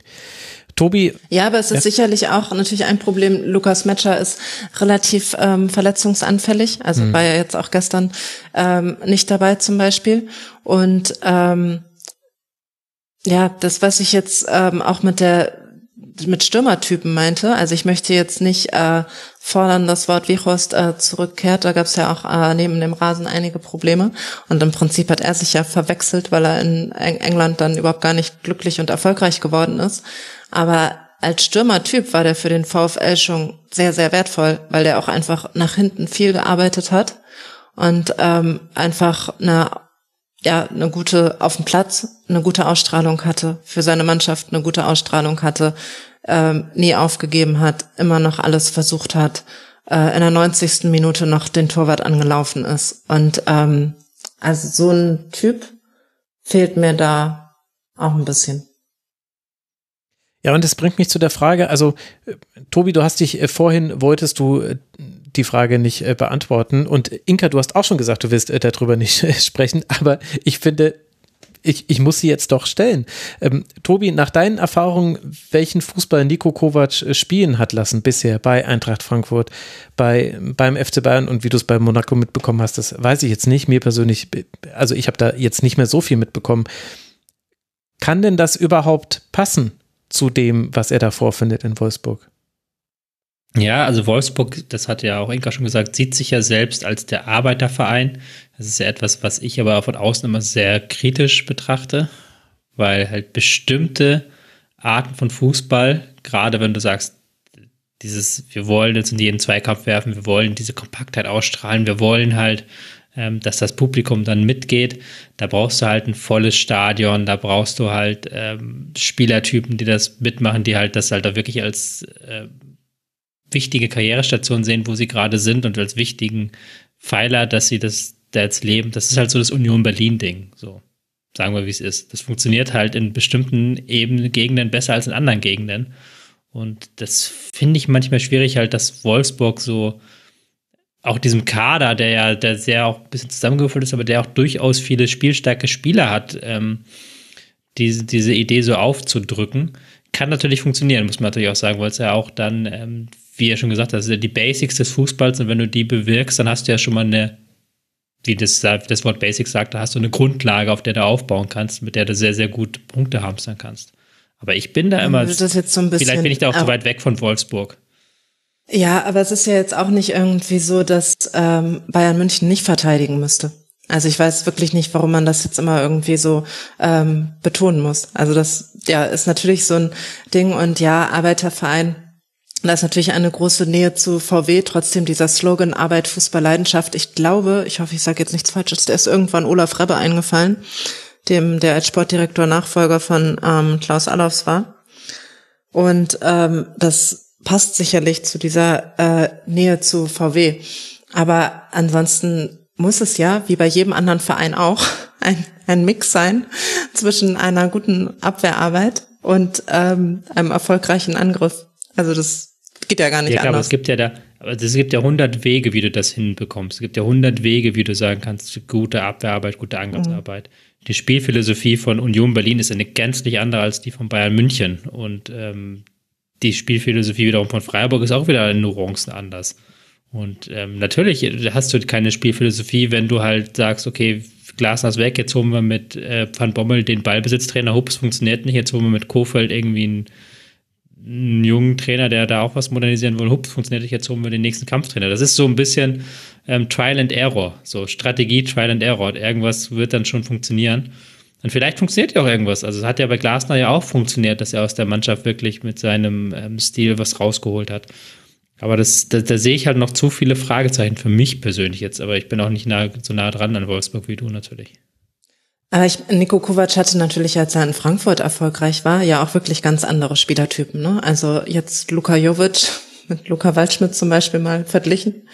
Oder auch äh, Kevin Prince Boateng, der ähm, damals ja sehr viel mhm. häufiger mhm. als jetzt heute bei Hertha zum Einsatz kam.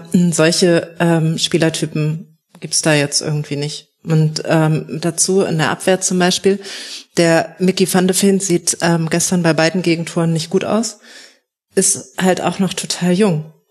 Und kann ich jetzt nicht sagen, wo, also erst irgendwie, als ich den das erste Mal gesehen hatte, dachte ich, oh Gott, der hat bestimmt so einen Wendekreis wie Alexander Madlung, hat er aber gar nicht. Also der ist echt schnell irgendwie für seine Größe und Masse, ähm, hat aber bislang noch kein jetzt so gutes Stellungsspiel und auch nicht so eine gute Erfahrung. Aber vielleicht gelingt das, den so hinzukriegen, dass der ein wirklich guter Abwehrspieler werden kann. Also ich glaube jetzt, man hat ja jetzt nicht irgendwie auch nur komplett schon fertige Typen da. Also man kann ja auch aus welchen da vielleicht noch was machen, hm. wenn man die Zeit bekommt. Das stimmt. Ich, ich will da vielleicht nochmal so ein bisschen ähm, den, ähm, den ein bisschen auffächern, beziehungsweise nochmal den Blick weiten, weil du gerade das Beispiel Frankfurt genannt hast und jetzt wieder kurz Einwerbung habe ich auch in meinem Buch so ein bisschen auch über die Zeit von Kovac in Frankfurt geschrieben, weil ich auch mit Ben, ben Manga gesprochen habe, der auch gesagt hat, der am liebsten hätte eine Mannschaft aus elf Vidals. So. Am liebsten würde er nur halt Vidal und hat dann halt aufgezählt, warum halt diese Frankfurter Typen halt alle diesen Kampffußball, warum die halt alle nie verlieren konnten, warum das halt auch im Training immer gekracht hat da und dass das halt dann halt zu diesem Standard aber auch gepasst hat. Und das ist auch, das war, was Bobic wollte, das war das, was Kovac wollte, das war das, was Manga wollte, halt, das war halt, was alle zusammen wollten. Und das, das geht's ja nicht. Nur weil der Trainer was will, wird das halt nicht von der Mannschaft gemacht werden oder wird das von der Mannschaft funktionieren. Das ist ja dann eine Philosophie, muss ja die gesamte Vereinsführung hinterstehen, da muss ja die, alle zusammenarbeiten. Dann ist halt wieder die Frage, ist das auch der Weg, den Schäfer gehen möchte? So, der jetzt der mhm. neue starke Mann geht. Ist das halt der Weg, den alle gehen möchten, oder ist es halt nur wieder so, na, lassen die Trainer jetzt mal machen und gucken mal, wie es dann weitergeht und nächst, wenn das dann nicht funktioniert, dann holen wir den nächsten Trainer, der steht dann für Konterfußball oder was weiß ich nicht, für was eine Art von Fußball. Ja, ich, ähm, Niko Kovac hatte das ja vor ein paar Wochen auch in einer Pressekonferenz gesagt, dass er erstaunlich oder überdurchschnittlich viele Spieler im Kader hat, die den Kontakt gar nicht so suchen. Und ähm, da hatte ich Marcel Schäfer nachgefragt, ob denn der Kader dann nicht einfach falsch zusammengestellt ist. Und äh, Marcel Schäfer hat das anders dann noch gesehen. Also er hat gesagt, man kann den Spielern ja schon noch was beibringen und verteidigen kann auch Spaß machen, hat er gesagt. Ähm, ich glaube, dass man viele Spieler vom Wesen her nicht mehr, also man macht ja aus den meisten Spielern jetzt keinen Vidal mehr irgendwie. Aber vielleicht kann es ja gelingen, dass so einer wie Omar Mamouche, der auch noch ähm, relativ jung ist und da gestern vor dem zweiten Gegentor so eine halbe eingedrehte Schraube Richtung Eiskunstlauf irgendwie macht, statt den Gegenspieler anzugreifen, dass man den schon noch irgendwie weiterentwickelt, weil der halt noch jung ja, ist. Ähm, trotzdem muss ja, man so sich sicherlich noch was anderes mehr. überlegen. Ja. ja, man und außerdem kann es ja auch, ja, es kann ja auch nicht reichen, ähm, nur ähm, harte Zweikämpfe zu führen und den Ball nach vorne zu dreschen. Ich glaube, damit tun wir auch Kovac ein bisschen Unrecht, wenn wir ihn nur darauf darauf ähm, reduzieren, weil da gibt es auch noch Tempo, ist ja auch noch ein wichtiger Pfeiler seines ja, Spiels, was man jetzt auch gegen Stuttgart gesehen hat. Das ist ja, ist ja nicht so, dass ja. das nur Kampf und Dings ist. Aber ich finde halt, ist jetzt wieder eine persönliche Ansicht, dass man ja eher gucken sollte, was hat man zur Verfügung, was hat man für Stärken, anstatt dass man dann versucht, Spielern was drauf zu schaffen, was sie vielleicht nicht können. Aber vielleicht hat Kovac auch in der Hinsicht, dass der Kader halt dann tatsächlich nicht gut zusammengestellt ist, weil halt eben diese kohärente Idee fehlt. Ja, es fehlt auch so ein bisschen, also wer sind die, die sagen, auf geht's, ne? Ähm, also so, mhm. und die, die Hierarchie im Kader, das ist ähm, auch nicht so einfach. Trotzdem ist jetzt, finde ich nicht, dass der Kader komplett falsch oder schlecht zusammengestellt ist, weil es schon viele Spieler gibt, die was können. Ja, aber diese Hierarchie, das ist sehr interessant, dass man bei diesem Thema immer wieder landet bei Wolfsburg. Entweder direkt mit eben, äh, so wie du es jetzt beschrieben hast, oder über die Bande, dass man fragt, wer sind denn die Identifikationsfiguren? Und dann kommt man immer bei denselben raus. Das ist äh, Castells, äh, das ist Maximilian Arnold, dann vielleicht ein Yannick Gerhardt, vielleicht noch ein Paulo Ottavio, Gila Vogie mit Abstrichen und dann endet das aber ja auch schon. Ist das ein Problem, dass es bei aller fehlenden Konstanz eben auch keine spielerische Achse gab? Also wenn du eben zum Beispiel vorhin über Mickey van de Feen gesprochen hast, da dachte ich mir, naja gut, also ein Lacroix könnte ihm das jetzt noch äh, beibringen, äh, was er noch lernen muss. Es hätte jetzt aber auch nicht geschadet, wenn noch Brooks da wäre, um das zum Beispiel zu tun. Wird's nicht, also klar, der wollte auch wechseln und so weiter, aber das ist ja auch ein Problem, dass es quasi sehr viel Wandel eigentlich gibt in den letzten Jahren bei Wolfsburg, oder? Ja, wobei Lacroix zum Beispiel geblieben ist, ähm, nach Leipzig wollte, dann da geblieben ist, äh, dann am Anfang auch noch gut gespielt hat und jetzt aber auch, ich meine, der kam aus der zweiten französischen Liga, hat sich sofort durchgesetzt und war ja echt so eine der Entdeckungen der Saison. Und das ist aber einer von denen, der auch überhaupt gar nicht mehr das Niveau seiner ersten Zeit erreicht. Ähm, und damit ist er halt nicht der Einzige. Bei Riedle Baku war es das Gleiche. Der kam aus Mainz, ist komplett durchgestartet, ist in die Nationalmannschaft gekommen und hat jetzt zum Teil, wie ihr auch schon gesagt habt, ähm, rätselhafte Auftritte einfach. Und davon gibt's in Wolfsburg einfach zu viele, die überhaupt nicht mehr ihre Form irgendwie erreichen. Ich meine, so Jérôme Roussillon zum Beispiel, der war äh, in mhm. seiner ersten Saison so stark und ähm, hat dann nur noch abgebaut und ist ja jetzt nicht mal mehr im Kader. Und ähm, das ist dann sicherlich auch ähm, ungünstig. Und Bella Croix finde ich schon auch auffällig. Also, dass der die, die Form nicht mehr erreicht. Ähm, ob es jetzt irgendwie gut wäre, dass John Anthony Brooks äh, noch da ist, weiß ich gar nicht. Mm. Ja, also. Weil ich mir gar nicht sicher bin, wie der zum Beispiel auch in der Mannschaft ähm, angesehen wurde. Genau, und, da, ähm, da habe ich mich keine, ein bisschen verrannt. Das ist ja. mir auch aufgefallen. Aber halt quasi und, so die, die, die Identifikationsfiguren, äh, intern auch, scheinen ja so ein bisschen zu fehlen. Müssen wir da über Marcel Schäfer, Jörg Schmatke reden, jetzt dann auch den Wechsel, der stattfindet, auch die Tatsache, dass Jörg Schmatke jetzt überhaupt noch bis, ich glaube, Ende Januar weiter im Dienst ist, obwohl ja, also Jörg Schmatke zum Beispiel fand Florian Kofit zumindest öffentlich gar nicht so schlecht. Dann wurde entschieden, Florian Kofit wird entlassen. Und da hätte man eigentlich ja auch denken können, na, wenn da so das Meinungsbild so auseinandergeht, offenbar innerhalb des Vereins und man ja sowieso schon weiß, dass Jörg Schmatke auch aufhört bei Wolfsburg, hätte man ja vielleicht auch da schon einen Cut machen können. Warum ist denn das jetzt alles so gelaufen, wie es jetzt gelaufen ist? Warum sitzt Jörg Schmatke noch auf diesem Stuhl und wir wissen jetzt auch gar nicht, über wen wir eigentlich sprechen, wenn wir quasi über Verantwortlichkeiten bei der Kaderzusammenstellung reden. Ja, also ähm, der aktuelle Kader wurde auf jeden Fall von Jörg Schmatke und Marcel Schäfer zusammen zusammengestellt. Ähm, plus von Jörg Schmatkes Sohn, der ja ähm, Chefscout in Wolfsburg ist. Mhm. Ähm, also da, das sind, äh, glaube ich, schon gemeinschaftliche Entscheidungen gewesen. Die Sache mit Florian Kofeld war wirklich absurd, ähm, weil Jörg Schmatke da zwei Tage vor der Entlassung noch ein Interview gegeben hat, dass sie mit Florian Kofeld die nächste Saison planen. Und ähm, da muss dann irgendwas zwischen VW Hochhaus und VfL Geschäftsstelle in den folgenden zwei Tagen passiert sein. Was das dann irgendwie, ja, einfach völlig anders hat äh, werden lassen. Die äh, Entlassung war ja wirklich ähm, ja sehr überraschend.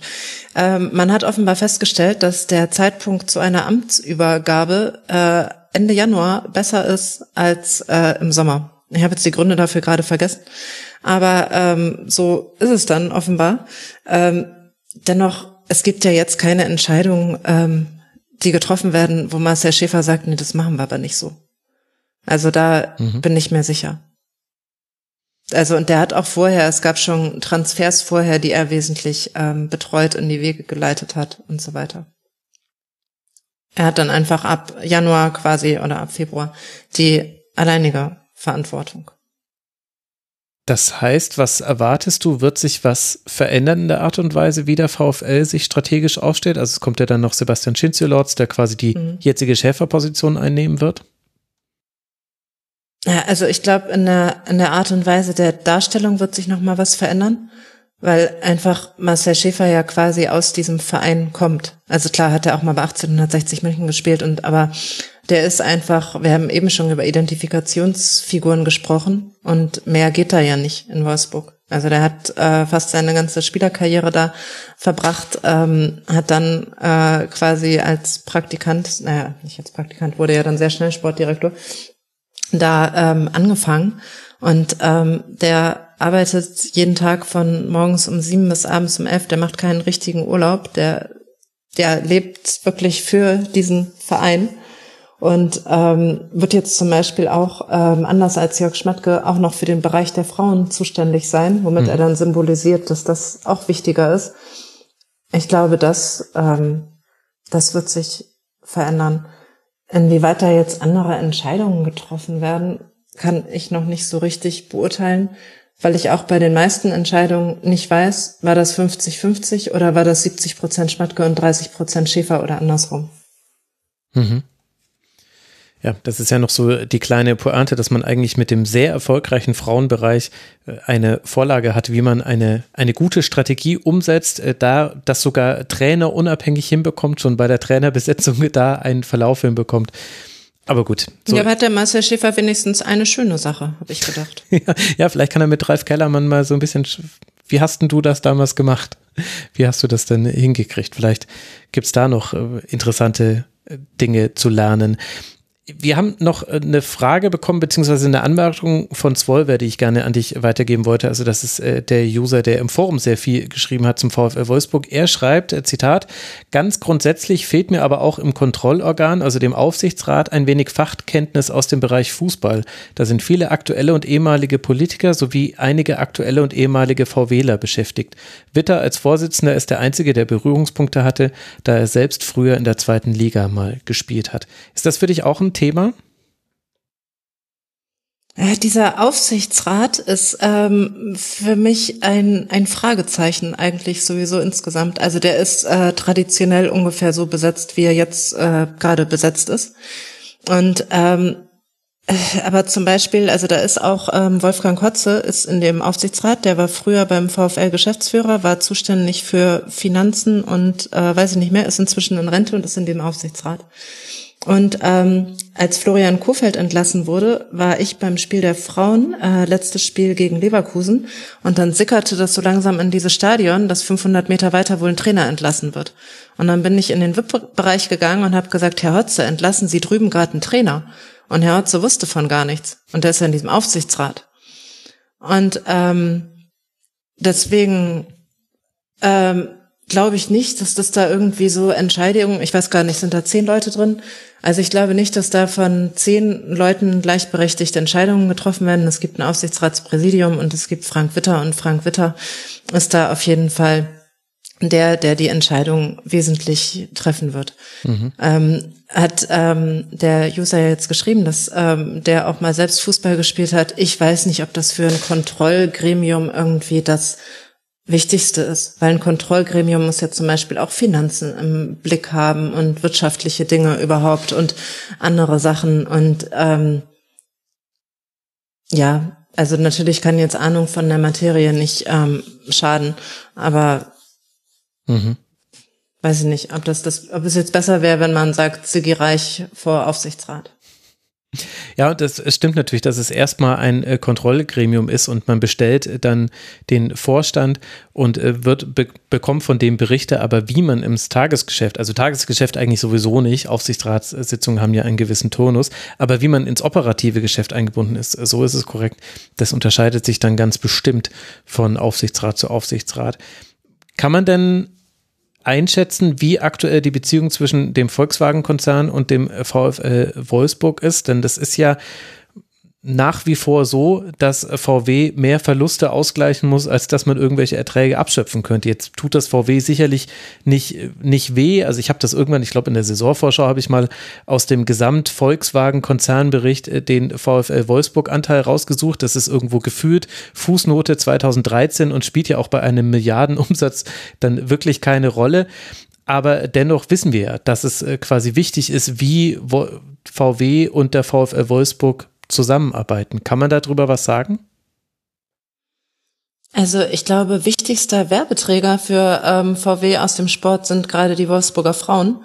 Einfach mhm. weil ja auch die ähm, Nationalmannschaft zur Hälfte aus Wolfsburgerinnen besteht. Und ähm, es war jetzt am Mittwoch Betriebsversammlung, da kommen dann so 30.000 Leute bummelig in so eine Halle. Da waren Alex Popp und Nico Kovac auf der Bühne. Also man hatte dann schon von beiden Abteilungen quasi jemanden da.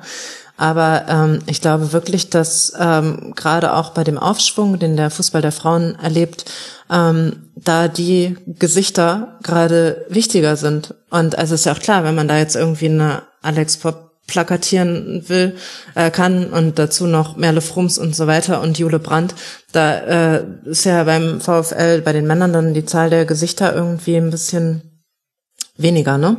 Mhm. Aber ähm, also klar, ist da muss ja eine enge Beziehung vorhanden sein. Allerdings wechselt auch bei VW, ohne dass ich da jetzt komplett drin stecke, ähm, in meiner Wahrnehmung unverhältnismäßig oft gerade irgendwie der Chef. Die haben ja schon wieder einen mhm. neuen. Oliver Blume ist es. Vorher war es Herbert Dies.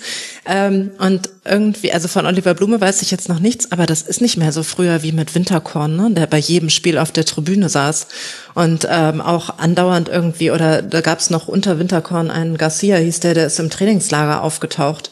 Und also so eng wie in dieser Ära Winterkorn ist die Verbindung vom Konzern zum VfL längst schon nicht mehr. Und wie würdest du einschätzen, hat sich das in der Stadt verhalten? Also man sieht ja immer nur die Zuschauerzahlen und man macht natürlich auch immer die gleichen Witze über die nicht mitkommenden Auswärtsfans, wobei man dann ja, also die, die mitgekommen sind, die sind ja nicht das Problem, sondern die, die nicht gekommen sind. Und es war ja auch schon mehrfach Thema, also Oliver Glasner hat sich ja unter anderem in der Champions League-Saison dazu geäußert. Und äh, ich glaube, mich zu erinnern, dass auch Marc van Bommel gesagt hat, es, es muss auch was von den Rängen kommen. Und äh, Florian Kofeld hat dann gesagt, ja, wir müssen den Leuten auch was bieten, damit was von den Rängen kommt. Also irgendwie ist das so ein immerwährende spannendes Thema in Wolfsburg. Hat sich denn da was verändert in der Beziehung zwischen den Bewohnerinnen und Bewohnern von Wolfsburg und dem VfL? Ja, also gestern waren jetzt gut 24 Zuschauer, äh, 24.000 Zuschauer da. Ähm, 30 gehen ja rein. Ähm, es kam mir jetzt, also ich hätte sogar gedacht, dass es irgendwie ein bisschen mehr waren. Ähm, Stimmung kam mir jetzt gar nicht irgendwie schlecht oder leer oder so vor. Ähm, es ist sicherlich, also zum einen ist Wolfsburg eine der kleinsten Bundesliga-Städte. Also das, die haben ähm, 130.000 Einwohner, glaube ich. Und ähm, die meisten Städte haben deutlich mehr Einwohner. Und ähm, in Wolfsburg kommt dann auch um die Ecke Braunschweig und ein bisschen weiter um die Ecke Magdeburg und auf der anderen Seite Hannover. Also ne, der Kreis ist einmal nicht so äh, groß und dann ähm, glaube ich schon, dass es mh, hm, vielleicht einen größeren Anteil von Fans gibt, die so ein bisschen ähm, ja, so mehr geboten bekommen wollen. Mhm. Und dann kommen die auch. Also wenn Bayern kommt, ist das Stadion zum Beispiel ausverkauft und jetzt nicht, weil, äh, oder nicht nur, weil so viele Fans aus München mitkommen. Das war aber wahrscheinlich auch in jeder Stadt so, ne? Wenn Bayern kommt, ist ausverkauft. Also ähm, ich weiß nicht, ich fand es in der Bundesliga eigentlich, ähm, finde ich das vom Zuschauerzuspruch meistens okay. Aber ähm, klar ist es bitter, wenn in der Champions League um 1845 ähm, nur 12.000 Zuschauer kommen. Ist ja klar. Also ich glaube, ich habe nicht das Gefühl, dass sich da jetzt gerade ähm, groß irgendwie was verändert. Wo sich was verändert, ich wollte das jetzt hier aber gar nicht irgendwie alles Richtung Fußball der Frauen drehen, aber ähm, da zum Beispiel ähm, erstes Bundesligaspiel in diesem Jahr ähm, 3200 Zuschauer und das gegen Essen. Im Jahr davor waren es 1000 gegen Potsdam, eigentlich ein attraktiverer Gegner, der auch noch mehr Fans mitbringt. Und jetzt am Freitagabend äh, knapp 3000 gegen Leverkusen. Also da ist mehr los auf jeden Fall als in der letzten Saison. Ja, man bekommt ja auch mehr geboten. Also das ist ja wirklich interessant, dass jetzt äh, das 6 Und, also, und Eishockey haben sie auch noch, ne? Muss man sagen. Mhm. Und die spielen ja gefühlt jeden zweiten Tag ich finde das halt nur interessant. Ich glaube, äh, Tobi wollte vorhin das schon zumindest so mit erwähnt haben, als Tobi gesagt hat, naja, bei diesem Arbeit, Fußball, Leidenschaft, da gehört ja auch was mit dazu, eben zum Beispiel ein Stadion und eben die Spielertypen und so weiter. Und die Frage habe ich mir nämlich auch schon gestellt. Also wie soll das überhaupt funktionieren, wenn du in einem Stadion spielst, das halt nur zu den Highlight-Spielen überhaupt voll ist? Wie will man dann diese Philosophie unter diesem Aspekt auch hinbekommen, selbst also weil, weil, es muss ja Hand in Hand gehen. Heutzutage reicht es nicht mehr, dass man nur die Spieler dazu hat. Das sieht man ja gerade. Dafür ist die Bundesliga dann doch zu eng, finde ich. Ähm, ja, andererseits hat Schalke trotz, ich glaube, überragender Stimmung heute verloren gegen Augsburg. Ja. Wo man irgendwie dachte, da brennt ja gleich das Stadion ab. Und also ich weiß immer nicht so, also es ist schon, wie du jetzt auch gesagt hast, wem soll man einen Vorwurf machen? Denen, die da sind, nicht.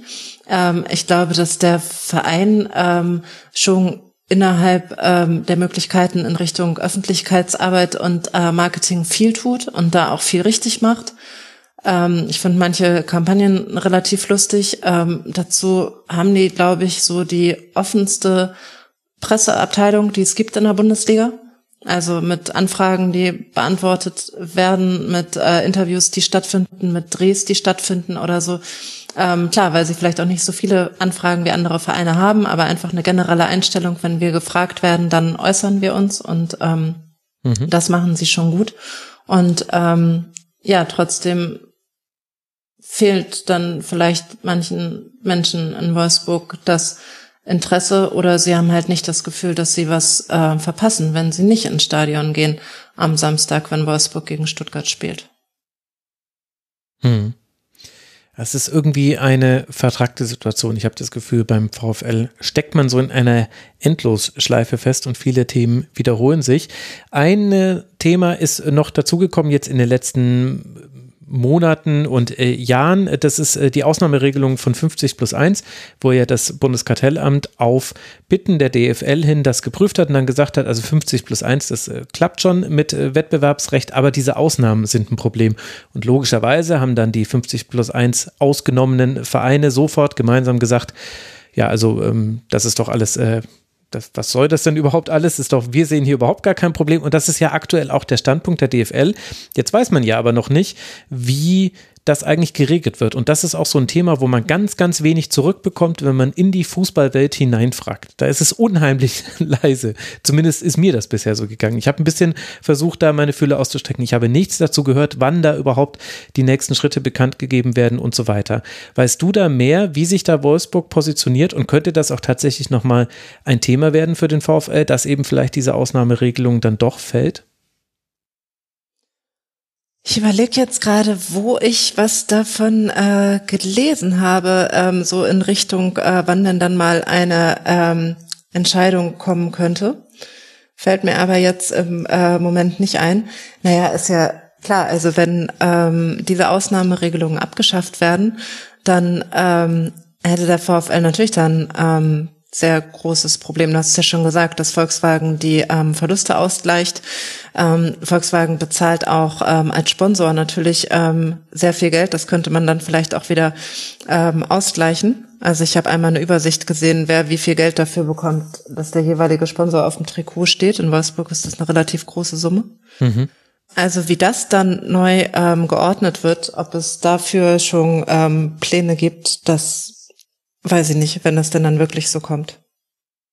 Also das letzte, was ich gehört hatte, war, glaube ich, im dreiteiligen Podcast von Sport in zu 50 plus 1. Da hat Thorsten Poppel, glaube ich, gesagt, dass es jetzt dann so im Januar wieder, also da, da hat sich so angehört, dass eben dieses Jahr nichts mehr passieren würde, was 50 plus 1 angeht. Aber wie gesagt, nichts, nichts Genaues weiß man nicht. Also die Vereine sind natürlich auch dann noch wieder unterschiedlich. Ne? Also ich sehe schon einen deutlichen Unterschied zwischen ähm, RB Leipzig und Wolfsburg zum Beispiel. Ja, ja, ich meine, klar, ist eine Frage der Perspektive. Da würden jetzt, äh, kann man auch sehr gut gegen argumentieren. Aber es gibt einen Unterschied. Aber es bleibt eben der Fakt, dass es eben ein wirtschaftliches Ungleichgewicht gibt was eben, was vielleicht ja sogar auch dem VfL manchmal schadet. Also das wäre vielleicht so der allerletzte Aspekt, den ich einmal noch ganz kurz äh, mit dir besprechen wollen würde. Das hat nämlich Rob Cheng im Forum auch geschrieben. Er hat geschrieben, oder sie, da weiß ich es nicht in dem Fall, kann es also sein, dass man es bei Wolfsburg es sich um den schönen Begriff der Wohlstandsverwahrlosung handelt. Zu viel finanzielle Sicherheit, so dass man sich zu leicht unüberlegte taktische und strategische Fehler bei der Vereinsausrichtung und Bestückung des Kaders geleistet hat und viele Talente, welche ob des guten Vertrags schon zu satt sind, als noch alles zu geben.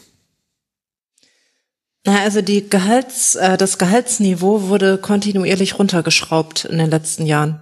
Mhm. Ähm, also auch Spieler, die verlängert haben, zum Beispiel auch Yannick Gerhardt, ähm, die mussten auf Geld verzichten.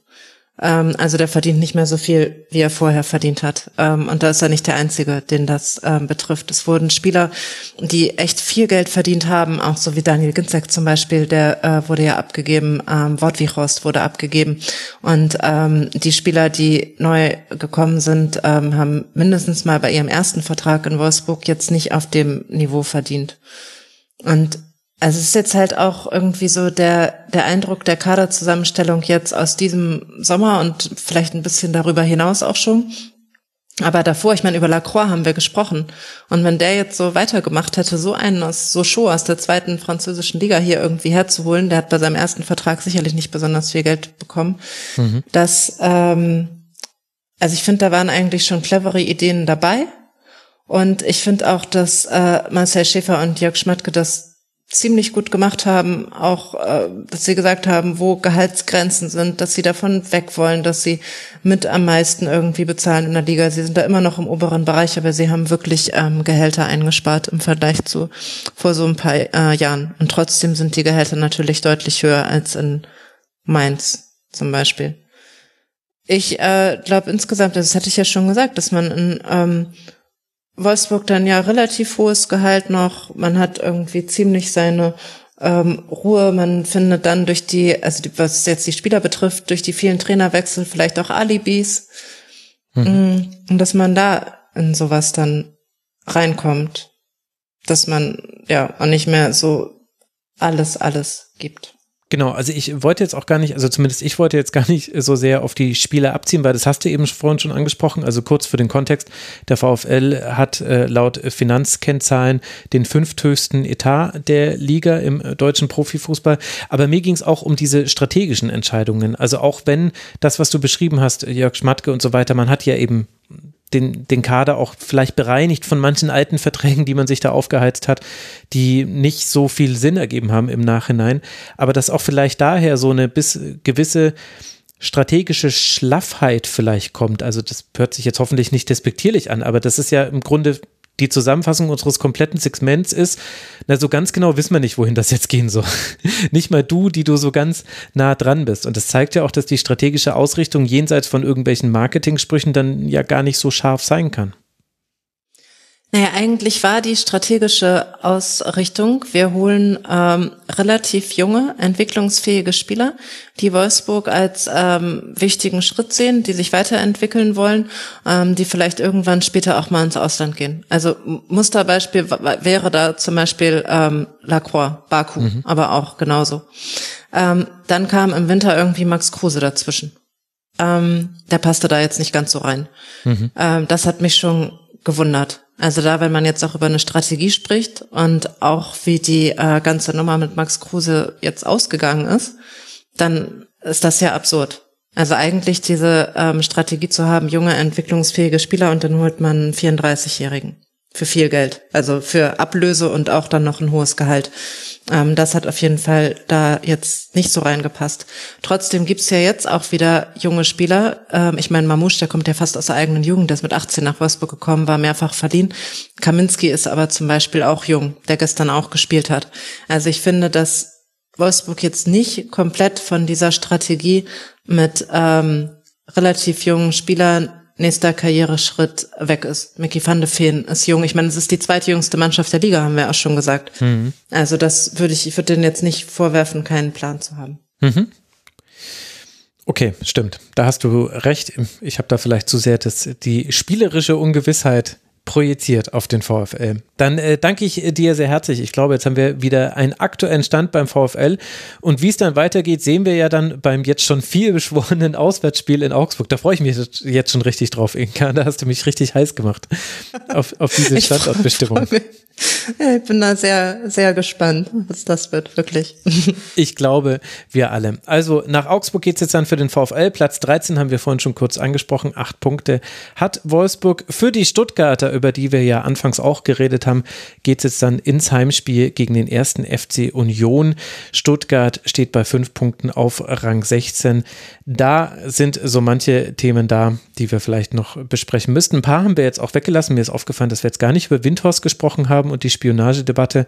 Aber das machen ja auch alle anderen Formate. Vielleicht machen wir das einfach mal wann anders. Ich weiß es nicht.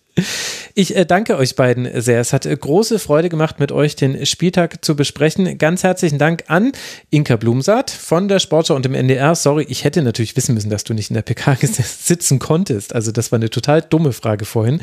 Man kann dir folgen als Inka Blumsaat auf Twitter. Danke dir, Inka, dass du mal wieder hier im Rasenfunk warst. Sehr gerne. Und nein, nein, das war keine dumme Frage. Ich äh, erwarte jetzt nicht, dass jemand anders weiß, wo ich mich nach dem Spiel so aufhalte. Naja, eigentlich schon wissen müssen, dass du ja in der Mixed Zone bist. Und beides gleichzeitig ist äh, schwierig. Das hätte vielleicht auch Tobias Escher gewusst, denn er ist ein gottverdammter Profi. Bei Bundesliga könnt ihr ihn sehen und hören. Ihr könnt sein neues Buch kaufen. Ich werde es auf jeden Fall in den Shownotes verlinken und ihm bei Twitter folgen als Tobias Escher. Tobi, danke dir, dass du mal wieder im Rasenfunk warst. Danke für die Einladung.